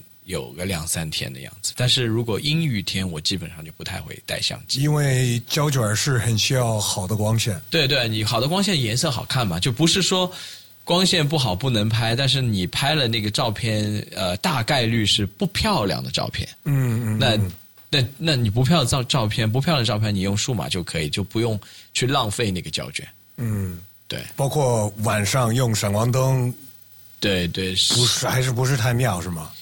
呃，闪光灯要看你什么题材的。如果是只是人物，人物的肖像的话，其实闪光景是没没法。对对，拍景的话肯定不好看。但是你拍人物，其实闪光灯是一个很好的一个选项，就是你可以一直带着闪光灯，或者是一直闪闪光灯来拍，那个照片会比较有意思。就拍你的朋友，比如说你们出去玩，那那你晚上你就是开闪光灯，你不要避讳把闪光灯关掉。那因为那个照片会有，因为闪光灯的照片和你平时肉眼看到的东西是不一样的，嗯，它会有另外一种感觉在里边。对，前面的东西很亮，后面都对对对对对对对，它就是会产生奇怪的颜色。那这个东西其实你从艺术的角度来看，这是一个很有意思的东西，这是人工人工修饰过的一个东西。那你一般拿胶片拍的都是？人吗？人拍的少，我拍景比较多，是吧？空景比较多，还有工作有时候会用用一些胶片，所以拍景的话，我还是比较喜欢拍那种比较空旷和孤独感的照片。只是不知道为什么，而且我在 Instagram 上也很喜欢看别人拍那些美国的公路片，就那种西部旷野里边没有没有没有人的那种照片。就这个，我每一次会觉得我看这些东西，我会被他带入，就是会去想象的一个场景。嗯，就这可能就和 Like a Rolling Stone 是一样，就拍的像一幅画。对，就是远方，就是和你的生活是不一样的一个反差，因为我们生活在都市里面。人和人距离很近，所有的空间都是很有限。但是，因为我以前去过那个六十六号公路嘛，就是横跨从 Chicago 到洛杉矶，这个已经过去好多年，但是我没有办法忘记那个场景。而且，你不是到那个地方，你没有办法，就是你根本很难用语言和别人表达这个东西。但相机可以表达一部分，但是你这个切身的感受就是。这个远方这个东西，只有你去了，你才知道什么是远方。就是你觉得那个去那儿拍了，用胶片拍了几个照片，比你在这儿拍一段视频，拿手机拍一段视频还能更有感觉，是吧？对对对，是的，是这样。而且，但那个时候我没有胶片相机，我只是用数码拍了很多。但是，我想如果还有机会的话，我一定还会再去一次，去再重新用不一样的视角去拍一些东西。对。你会带哪哪一台相机啊？这是一个最困惑我的问题。每一次就要想我要带哪个相机出去，我要带哪带哪一个镜头。这可能是很多像我这种不是专业的，就是爱好者，就我们叫器材党，器材党的永远的头疼的问题，就是因为有很多器材，所以你就不知道该用哪一个。我觉得你跟一个一般人算是已经挺专业的吧。但我和摄影师比，我我还不，我从来不觉得。摄影师还有那个测光呢。对对对，我觉得我从来不觉得我是一个摄影师，我只是一个对自己的定位是一个爱好者，因为我很的确很喜欢摄影，因为我也在这个上面投入非常多的金钱和精力，但是还我觉得还我还不算是一个摄摄影师。那你应该带哪一台也是跟懂摄影的一些技巧有关系嘛？对吧？对，那肯定就是我。如果大家看我的微博多，我很多的照片基本上都是徕卡拍的。但是我不觉得是因为它贵我才喜欢它，而是因为徕卡的相机到现在，如果说你说它的 M 都是手动相机，手动是让你最快速了解摄影基础知识的。你你理解我的意思吗？就是如果你用那些佳能。Sony 它是全自动的，它在帮你判断那个你用什么样速度的快门和什么样的光圈，就是你只要负责摁就可以。构徕卡徕卡也有那个自动对焦嘛？它的精髓的相机到现在它的主打的还是手动的，就所有的参数是你自己调。我有的那那两台是那个是自动的，有自动的模式。对对对对对，但是它是半自动，不是全自动，也是半自动，就是你。你只要调那个光圈就可以，后面快门速度它会帮你算嘛，对吧？就是我觉得是手动的相机可以让你更快的了解这个这些参数之间的关系。我觉得我也是在使用了徕卡之后，当这个不是打广告，嗯，我的摄影的技巧会有一些提高，而且我觉得提高蛮多的。我都不太会用其他的那上面那其他的模式，我就是打开就是自动，就自动，对对对对。但但我有时候也很，就很多人都会说，嗯，这是因为你的相机好，所以你的照片比较好看。我就也会比较沮丧。但我觉得这个，当然相机好是一部分，但是更多的是你要对那个审美和你对这个构图的这个自己的感觉。还有就是再下一步，就是你要会有自己想要表达的东西，或者是你要拍什么样的主题，这些东西都是很重要的。是是是，对你应该哪天弄个弄个展是吧？不敢当，再过两年再说。那但你知道我用摄影的名字叫 DJ Forget 吗？为什么呀？为什么摄影就是 DJ 呀？好玩！这前两年做杂志的时候，因为那时候我拍嘛，很多杂志的照片我自己拍，但大家就为了好玩，就是 DJ Forget，因为我要 Forget，我要想做一个 DJ，我去拍照了。那你刚说工作上也会用拍产品？呃，拍店里。去年拍的少，去年呢我在巴黎我拍了。哦拍我们那组就就拍 lookbook 比较多一点，但现在更多是我们同事在拍，因为我我觉得应该把这个机会让给年轻人，嗯，就不要什么我都站着站着，但又没有做到最好的话，那不是在浪费资源吗？那天阿茂在拍呢嘛，对，阿茂也喜欢摄影但他是啊，他但是他用那天我看的是用的是，S L 徕卡 S L。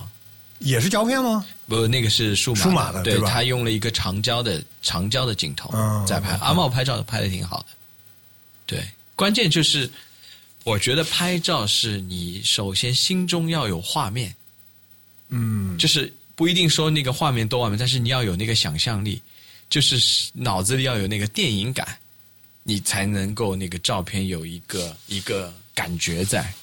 但如果就没有那个电影感的话，我建议就是别就用手机拍拍就好了，别 不要浪费，对吧？浪费钱，因为相机这个东西是无底洞。但当你有了，然后你带出来了，你会找。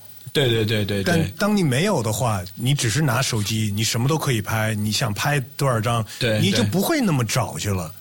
对，的确是。但是其实手机现在也有一些很好的呃 App 可以帮助你把照片变得好看。对对对对对对对，这个也是一个第一步吧。我觉得这是一个第一步，就可以让所有人先参与到摄影这件事来。是啊，是啊，有了智能手机，大家变成摄影师了。对，因为摄影也是资讯的一部分，嗯，对吧？资讯其实无非就是文字、图片、影像、声音，对吧？就是所有的构成都是靠这些东西在一起的。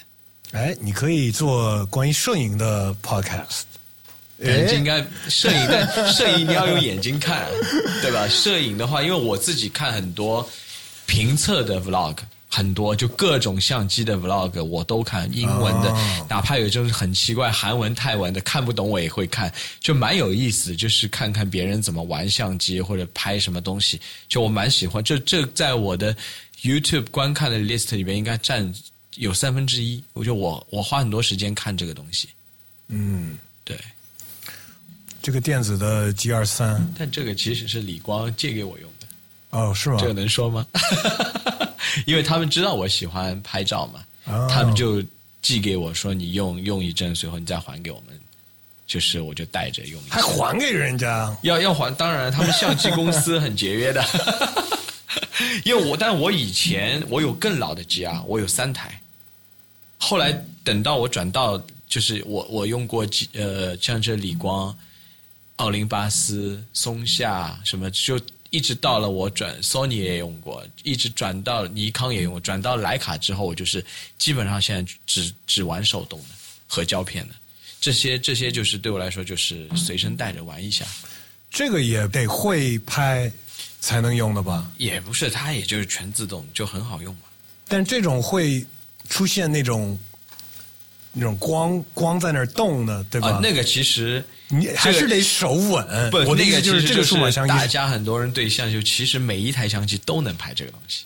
就是你手一不稳的话，就不就这样了吗？不，一个是不稳，还有就是你要理解速度，就是光圈、快门这之间的这种，比如说快门速度，你理解那个原理，你就可以拍那个东西。其实包括 iPhone 也能拍这个，啊、其实是都能拍，但是很多人都不清楚能够拍，因为就是因为太自动了之后，把人又变得就懒得去学那个东西。嗯，就如果你学了之后，你就知道哦，原来每一台相机都可以。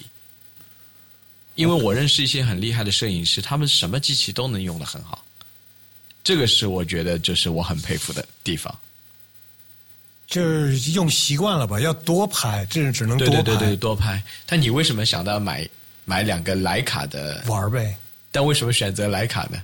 呃，其实我女朋友她她喜欢徕卡。呃，品牌的力量还是很大的，我觉得。其实，其实，其实这个东西，因为我不知道你知道前天前天徕卡的公众号被黑了那件事吗？不知道啊，被人 hack 了，吗所以他发那些什么洗发水广告，我给我笑的。所以他们昨天就出声明了嘛，被人被人 hack 了。他的微信公众号，微信公众号，对，你可以去微博上看哇一下、我都还没有听说过有人微信公众号被被黑了对啊，对啊，所以就就蛮有意思。但是我就觉得这个东西，品牌的号召力是很大的。就是一个有名的品牌，怎么说呢？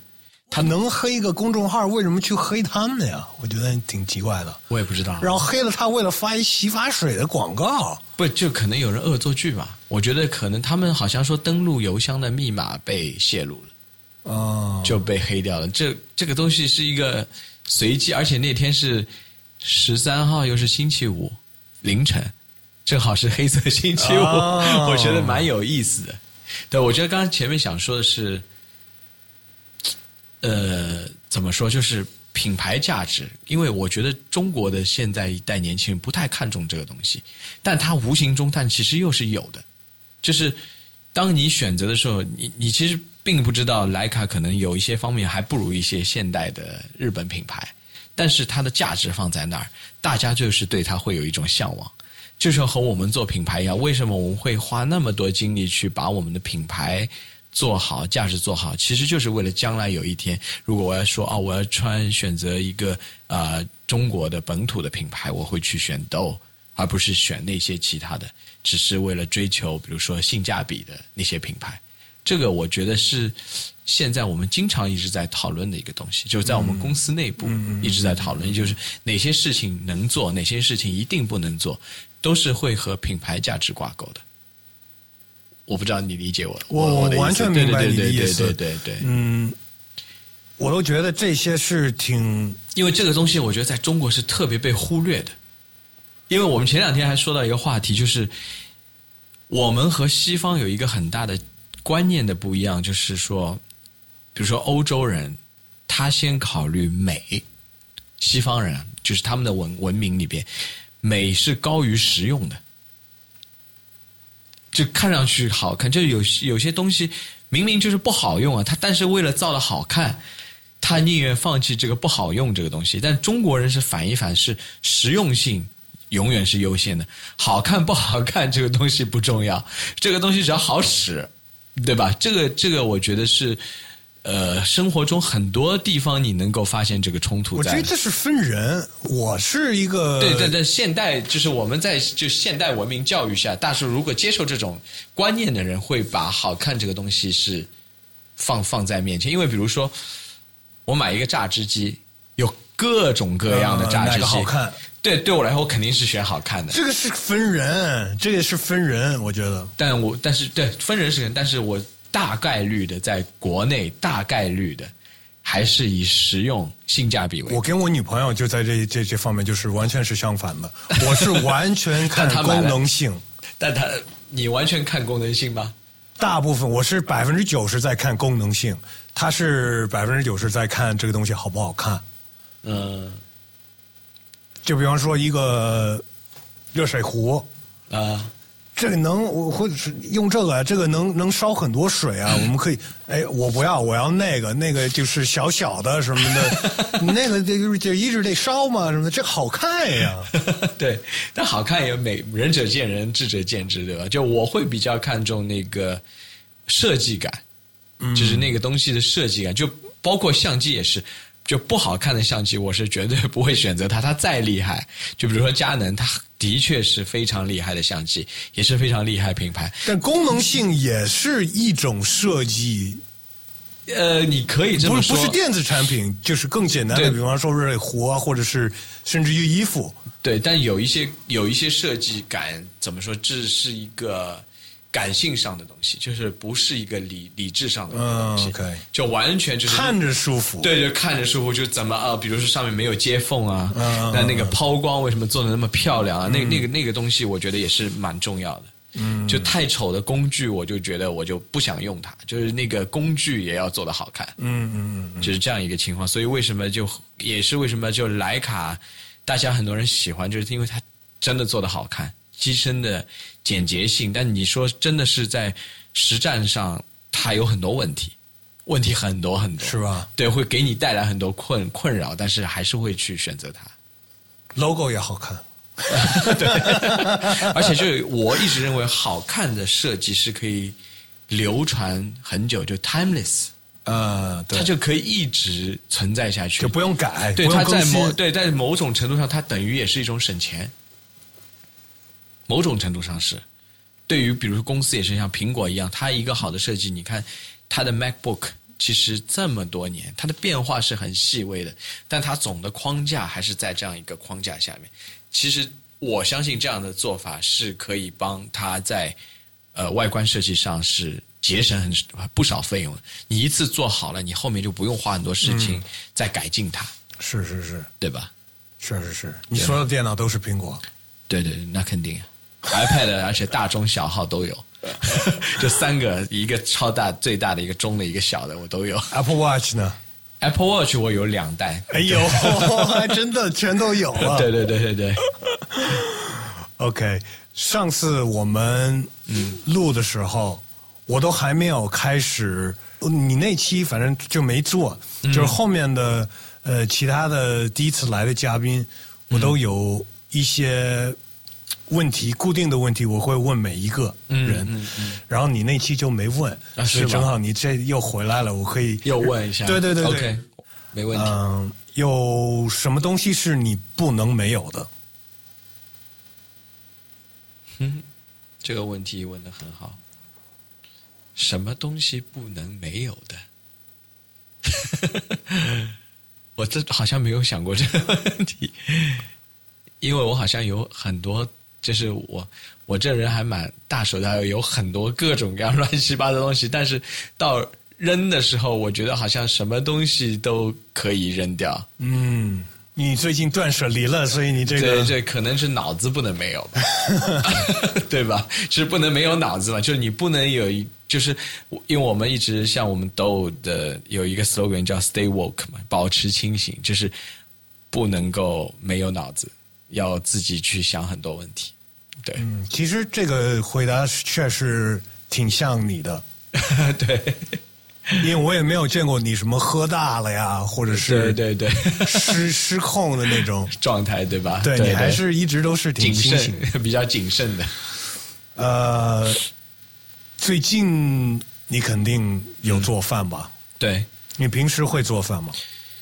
做很少，平时很少，基本上不做饭，就是最近开始又做饭了。你有没有一个一道算是你的拿手菜吗？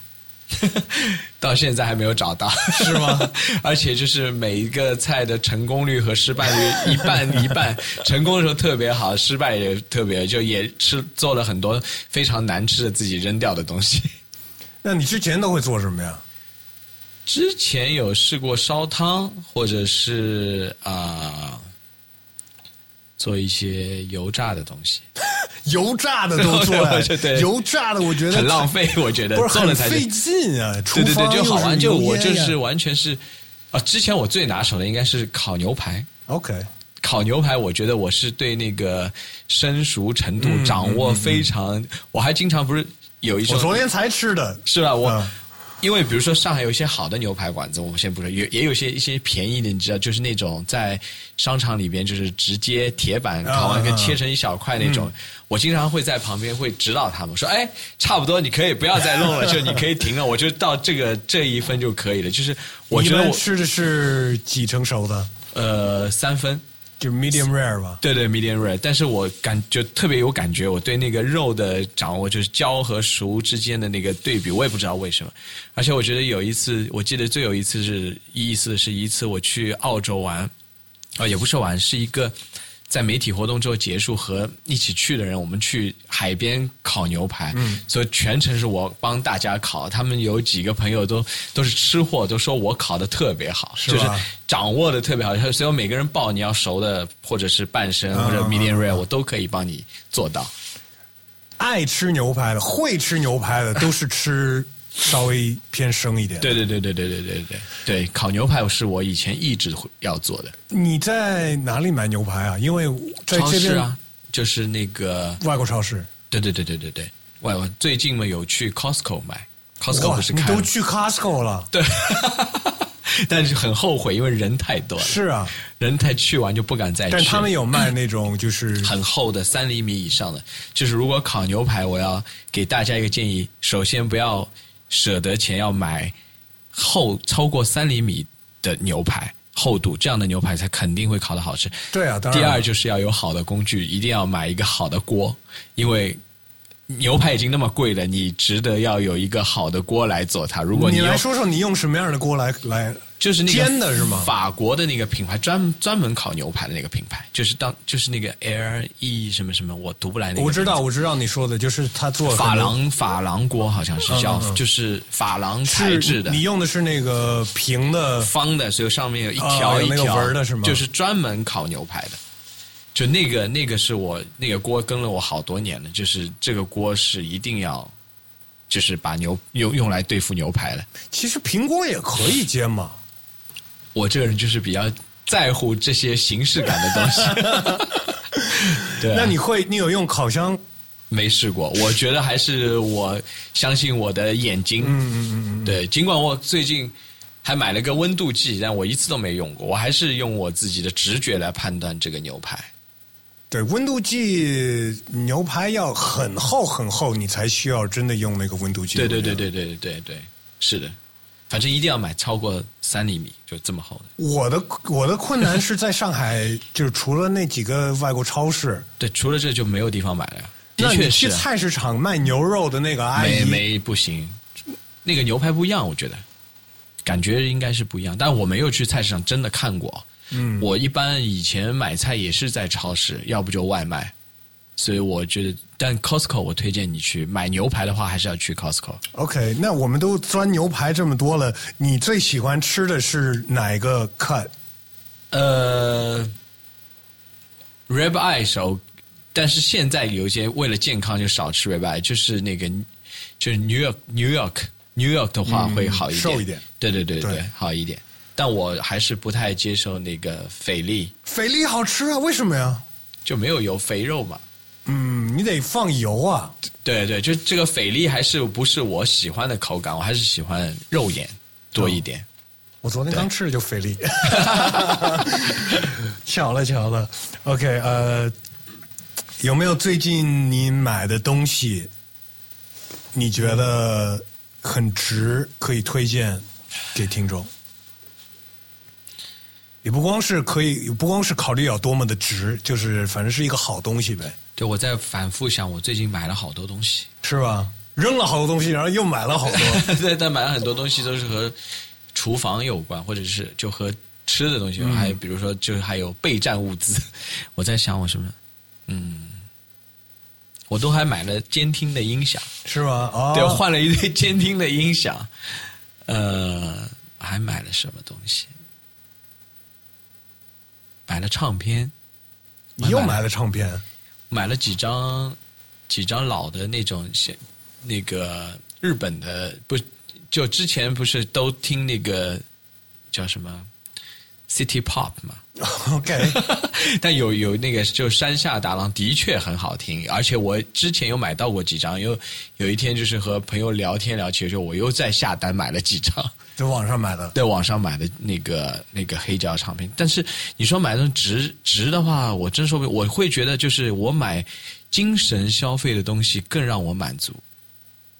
其实相机我一直觉得也是精神消费品，它不是你的必需品。就是我觉得精神消费品会让我更加满足，但它肯定不值的。就对大多数来说是值的对对我来说，但对大多数人来说是不值的。我买了很多书，就一些画册、摄影集、唱片这些东西。对，其他你说没有，其他都是消耗品吧？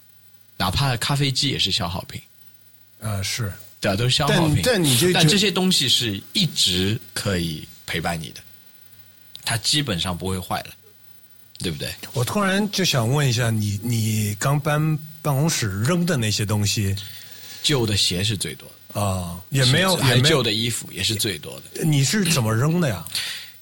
还是有就是有没有有有没有卖的？卖也有，也卖掉有卖卖掉一部分，随后有一些实在是卖不掉。没有，我卖那几那几次是我们公司的同事都闲着都没事嘛，我们在老办公室就所有同事的一些东西放在，就是给自己的同事买，就很便宜很便宜。啊，他们就买了一些，最后买多下来了，我们就把它扔了，就打算人了。因为我们本来还是要搞那个呢，肯定要做。我觉得这个东西需求量很大。我通过这次卖，我觉得应该是需求量，但是价格我们不要期望太高，就很便宜，很便宜才会对其接受实。就便宜到这个东西，就是你根本觉得就是太贱卖了，但是没办法。嗯，听众可能不知道我们在说什么，因为原来我找过 him 一趟，就是说我们应该做一个二手市集，市集，对对对，把我们闲置的产品卖掉。没错没错，对。然后当时还想，如果有什么好的一些工艺，可以就是一部分的钱是捐给他们，我觉得是的。但我们一直到现在都还没做，对，没搞起来，因为 需要场地。要不现在我我觉得可以弄一个什么线上。线上，但是我觉得没感觉。线上不一样，线上的话，因为线上有闲鱼在，你你你这样的话，那没有区别啊，对不对？嗯。因为包括我看线上那个李晨，我朋友他还做直播卖他的东西，有意思。但是我觉得这个东西还是别人要来看嘛，嗯，能摸到那你可能卖的更好吧？对对对，而且就是感觉大家就是能够有交流。他能知道你这个东西，因为比如说我一些老的鞋，我们一些很真的很喜欢老的球鞋的很年轻的同事，他们买走，因为他们说以前只在照片上见过，他没有见过实物，他们就很喜欢，就买回去找人洗一洗，最后就放在那里。也有包括我以前有一些。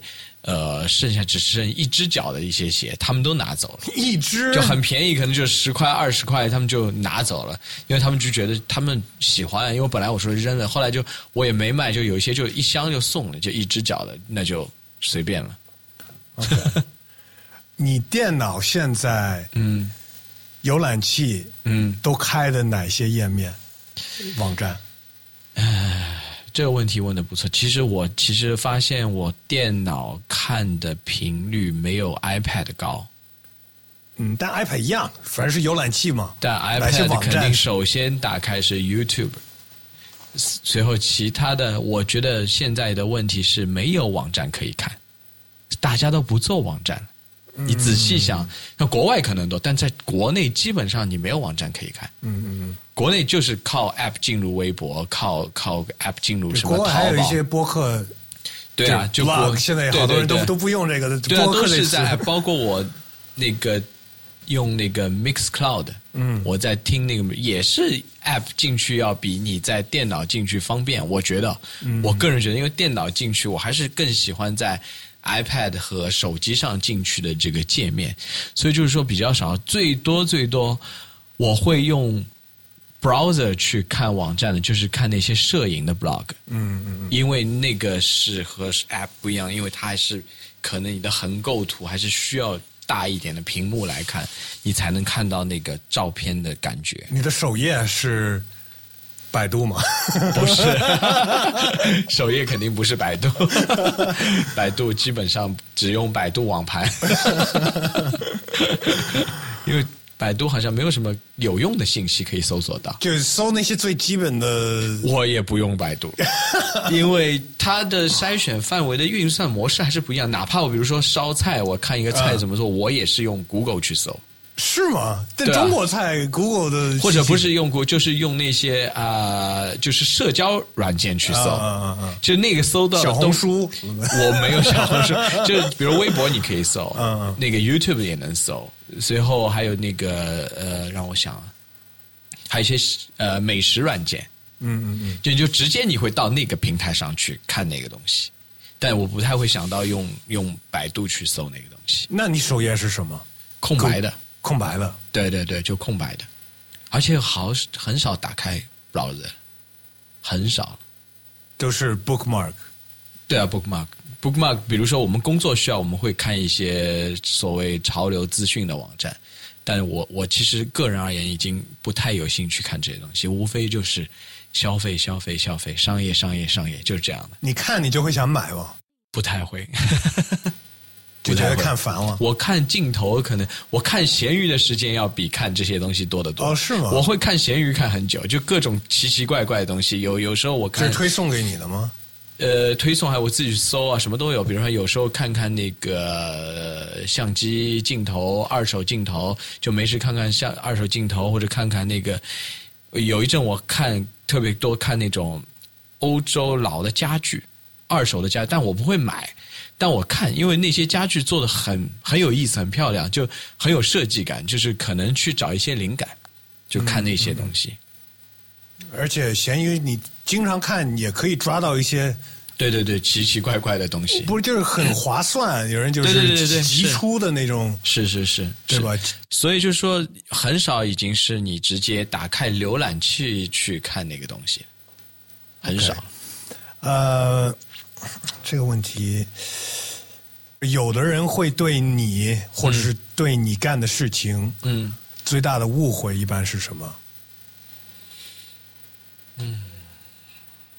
我感觉如果是最大的，他们觉得我是个商人的话，就是一个误会。嗯，因为之前有碰到过一些朋友和我聊起来，他们觉得我还是有人会觉得可能我本质还是一个商人。对，那他们是不了解你。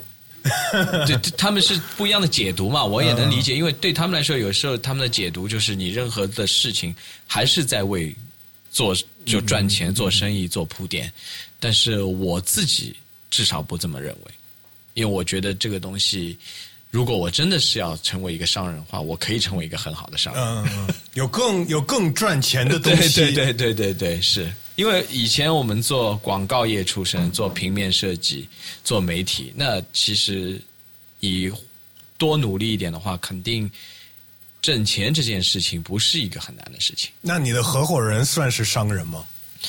呃，他是一个很好的管理者，我只能这么说。但是我觉得他也应该不算是一个完完全全的商人。你们俩是怎么认识的？呃，通过工作关系，以前通过工作关系认识的。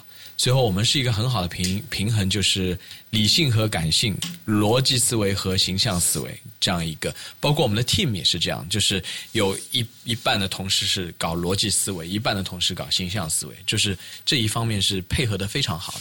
而且搞形象的思维的人，基本上都是和我有一样的一个一个脑子在那边想问题。你也见过很多同事，搞理性的同事是非常理性的把事情安排的井井有条。我觉得他们会吵架吗？我们吵架不会，就我们会就很多会有一些讨论，就是会大家会来争论一些事情是不是应该往哪个方向走，但是大家还是很和谐的，因为大家在大的目标上是一致的，对我感觉到了，就跟你们合作，就是你们非常专业，对吧？就是对啊，你们同事就就是就是很和谐。对对对对对，很和谐确实很和谐像 family 一样。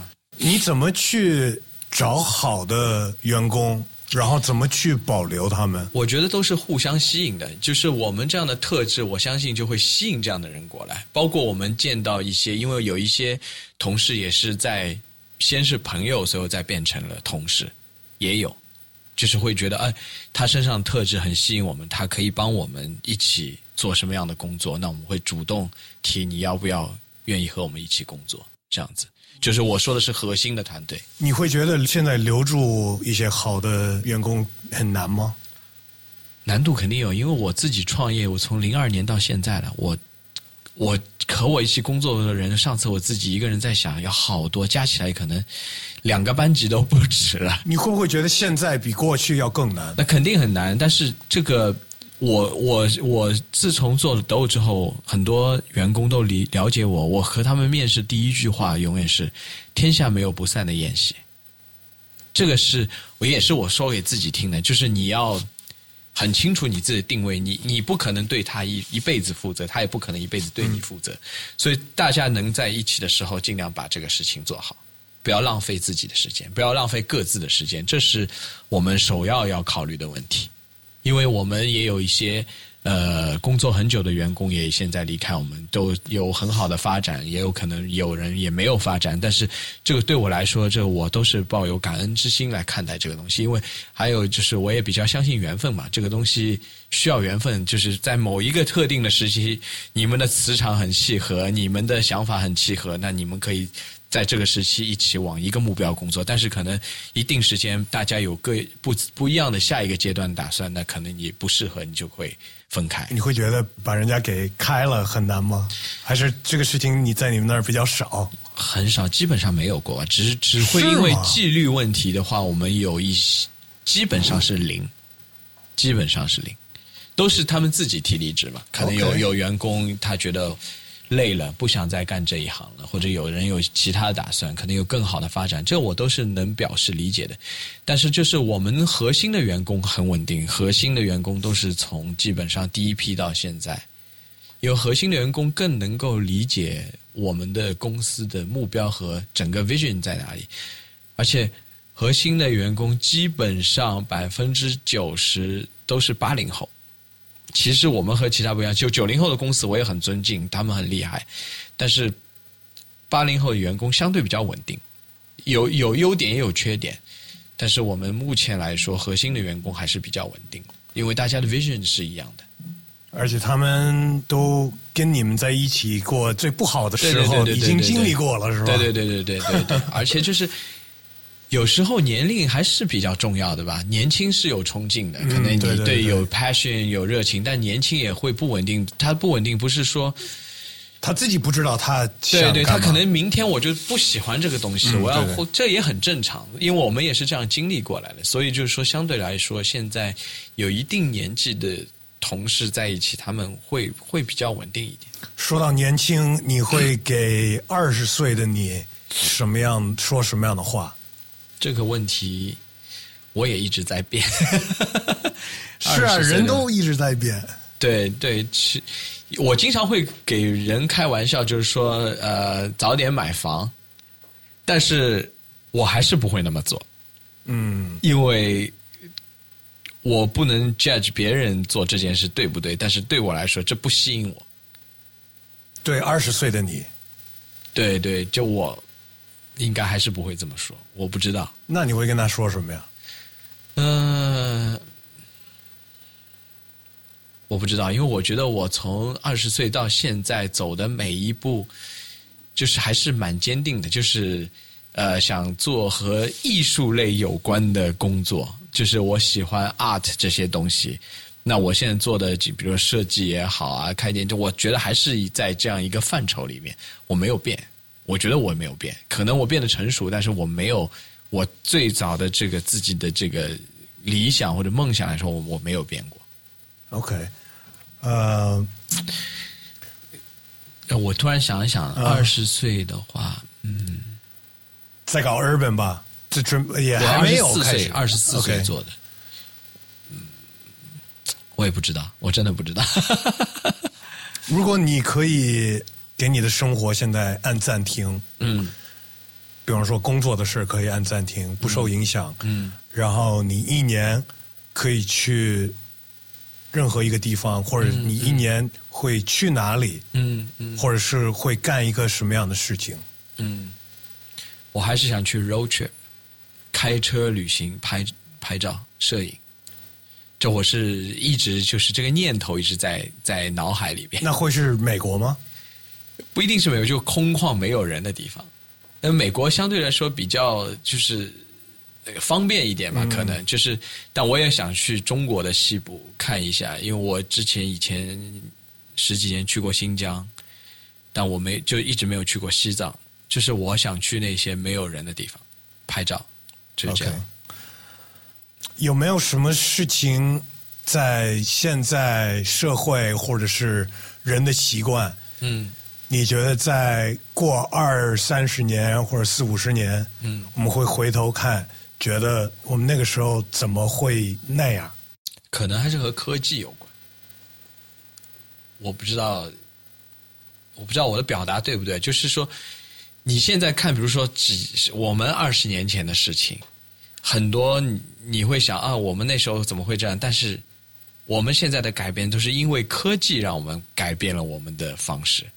无论哪一个环节，你生活中任何环节，哪怕做饭也好，你都是和科技有关的，就是因为科技让你很快可以找到菜单，教你怎么做做菜。以前你要烧一个菜，你你要不就买本书，要不就是看站在别你父母旁边，你看他怎么做，你才知道这个东西。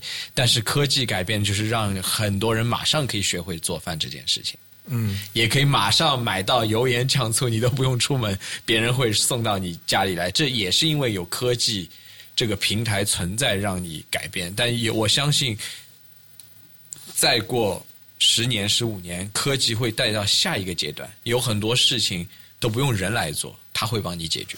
我一般提这个问题的时候，我会想到，比方说，以前飞机上可以抽烟，我们现在一想，怎么我们那个时候怎么会让这种事情发生？OK，因为我没有经历过飞机抽烟的时代。你小时候小时候坐飞机会感觉我第一次坐飞机的时候已经不能抽烟了，我不知道是什么年代。反正就是类似于这种，对对对，我懂你。就是可能我们根本就没有想到的一些事情。嗯，就我觉得也有可能是科技，可能是我们用，我觉得可能过二三十年，我们会回头看，会觉得我们太依赖科技了，也有可能，也有可能，对，也有可能。所以可能还是还是这个事情，只是不另外一个角，度。万一就像我有时候《Walking Dead》里面啊对当你什么都没有的时候，你你它里边有几，比如说他找到一段音乐，找到一个能发声的一个唱机，他放上音乐，他就是哇，嗯，我们以前的日子那么美好，我还能听音乐。对对我现在在一个僵尸的世界里听音乐都是一个奢侈，因为他一听有声音的话，那些僵尸会引过来。嗯嗯嗯，所以就是这个，没有人知道未来会怎么样。只能多考虑一些，因为这个问题，我觉得也是，嗯，那个时候，比方说飞机上抽烟那个那个例子，嗯那个时候肯定也有人觉得，哎，怎么是这样啊？对我又不抽烟，我为什么得吸他们的二手烟什么的？对对有人那个时候有想到，但没有提出来。对，而且因为没有科学证据证明是二手烟有害，而且又没有媒体来报道，对，普遍的宣传这个东西，对对对对对对，都是我觉得，因为我我说到不前面看越南战争也好看那些老的，我因为我也很喜欢研究看历史的这这个东西发展，尤其是这个一百多年，科技是完全是等于是起到带领作用。嗯嗯嗯嗯，真的是，无论是战争也好，或现在病毒也好，这都是和科技有关。我觉得，这是人类到了一个新的阶段。我觉得我们都应该多考虑这个问题。为了，嗯我们应该当那个时候觉就是第一个人说，哎，我们不应该嗯，在飞机上抽烟了。对对，我理解。但是只有你有动这个脑细胞去考虑未来，或者是我们现在在干一些什么事情是不对的，嗯嗯，你才会去想做一些改变吧。对，是。哎，呃，但很多东西知道不对，比如说吐痰不对，还是有人在吐痰。是 我我们上次在办公室自己在说笑，我们小时候就是到处看到那个标语，不不不乱扔垃圾，不随地吐痰。从我小时候就但是到，现在，到现在这两件事情还是在天天发生。但疫情这个事情会不会改变这个？我觉得还还，昨天我们同事在说一下，你看说，你看那些踢足球足球运动员特别喜欢在草地上吐痰，嗯随后人还要倒在那个痰上，就是就是，所以这个病毒会传染。他们说，我们就在笑嘛。这个有些东西，这你明知道有问题，还但是人类就可能这是一个进化的问题。也是，有的社会是没有这个。但你说抽，烟，你飞机上是因为你抽烟，我我我的感觉啊，是因为你会犯上，就等同于犯罪，会把你比如说关起来什么，所以大家才不敢抽烟。如果罚很多很多钱，对，如果不没有这个强制条例，还是照样，因为上海是前去年还是前年开始室内禁止抽烟，嗯嗯嗯，但执行一段时间，还是有很多人会不自觉的，就是在室内抽烟。到现在有时候还还是会。对，所以还是一个，尤其是在我们国家是，我觉得惩罚这件事情，一如果真的做了，才会有人怕。OK，呃，有没有什么你生活中的不太好过的一个时段，或者是一个不好的经历？但是你回头看这个这个事情，让你变得更好。嗯不太好过的，我觉得我人生觉得不太好过，都是会和我的工作事业有关嘛。就是比如说你做一个事情不不会被大众所理解，或者不会被周围的人所理解的话，我会觉得觉觉得不太好过。但是我是觉得我越活越乐观吧，可能就是很多东西，你现在看到这个年纪看，你会觉得没有什么东西是过不去的。嗯即使哪怕我今天说不好听的，万一我们的店倒闭了，我们的品牌没有了，我们这，但是我觉得你人人就是中国古话“留得青山在”嘛，对，你不用担心这些事情，因为你只要你活着，你什么事情都有可能性。对，这些事情总会发生的。对对对，就总会发生的，就你没有必要去回避它，你就应该去迎接它。在你的事业之外，嗯，你有什么样的其他的目标？做一个 DJ，真假的？很想成为一个 DJ，就是去音乐厅放歌嘛，那种 DJ 吗？还是就喜欢想在家里玩？就是就想先成为一个 DJ，才有资格谈去出去不出去放歌。你一直就真的有这个想法？真的有这个想法，但是我觉得我可能在这个方面天赋还不够吧。因为比如说，我也认识很多 DJ 的朋友，我每次看他们觉得哇，他这个可能就是天赋。我觉得要看你要成什么样的 DJ，就是那种你要当一个 turntablism 那种，那可能是有点天赋。对对，因为这个东西对我来说像一个难以逾越的大山一样，就像好像我们这种不会玩乐器的人，对对对对对，就会特别，我就觉得，就我觉得会玩乐器的人都是很厉害的。那倒是，但是一个很能 scratch 的 DJ 也并不。一定是一个很好的 DJ。我我懂你意思，我懂你意思，就是这要分很多种嘛。对，有有些人会调动气氛，会让你想跳舞，或者他啊，有些人就是音乐品味是吧？对对对对对吧？这个我同意。对，这可能就是想做个 DJ。我觉得你可以的呀，你你我知道你收藏，你也有很多音乐，你听的也比较多。对对对，所以就是从 selector 这方面开始，嗯，就是放歌，别苦练 scratch，那个是。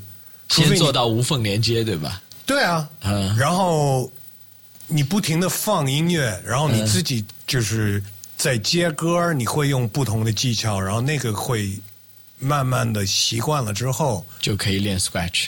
对，OK，了解了。呃，最后一个问题，这也是一个新的问题。OK，我是准备以后这个问所有的嘉宾。嗯。推荐一个你认识的，你觉得会当一个好的声聊 S L Podcast 的嘉宾。嗯，然后真的要给我介绍啊，这是一个好的想法。阿茂，我已经已经上过啊，对我在想，也是你推荐的，其实，嗯，所以难为你了，你得推荐我两个了，还。声聊的嘉宾。哎，我推荐我一个艺人的朋友。OK，你认识潇潇吗？潇潇，他以前出过专辑，也是演员。随后他蛮厉害，他就是属于琴棋书画都会。随后他年龄和我，嗯，不算不透露别人的年龄，就我们算同一个时代的人吧。就是，但他也有特别自己有自己的观点，是个女生。OK，我蛮我。可以推荐，因为我觉得他会说一些比较不一样的东西，因为他的阅人生阅历也好，他的社交圈子也好，他看到的东西也好，都会不太一样。OK，我帮你下次，我来帮你推荐一下。好，好，好。我觉得这个问题，我我就是你是第一个人，我开始问这个问题。OK，以后我就我会问他。OK，OK，好的。所以这样我可以继续。对对对。哎，谢谢，谢谢你。还要谢谢我们的听众朋友们，感谢你们收听这一期的声聊 S L Podcast。再次感谢这期的嘉宾 Him One。上海的朋友们，或者是能有机会来到上海的朋友，都可以去看看他们的店，挺有意思的。买双鞋，看看他们卖的衣服。静安区还有新天地在那边也有，其实他们最近也在深圳也开店了，所以深圳的朋友也可以去 check it out。不买东西也可以去喝一杯咖啡，他们卖的咖啡特别好喝。上次也跟他们聊到他们卖的咖啡。呃，那么爱听这个节目的听众朋友们，当然感谢你们对我的支持。呃，点个赞、转发、收藏、订阅，都算是帮我很大的忙。最后呢，当然要祝所有听众朋友们身体健康，peace and love，好吗？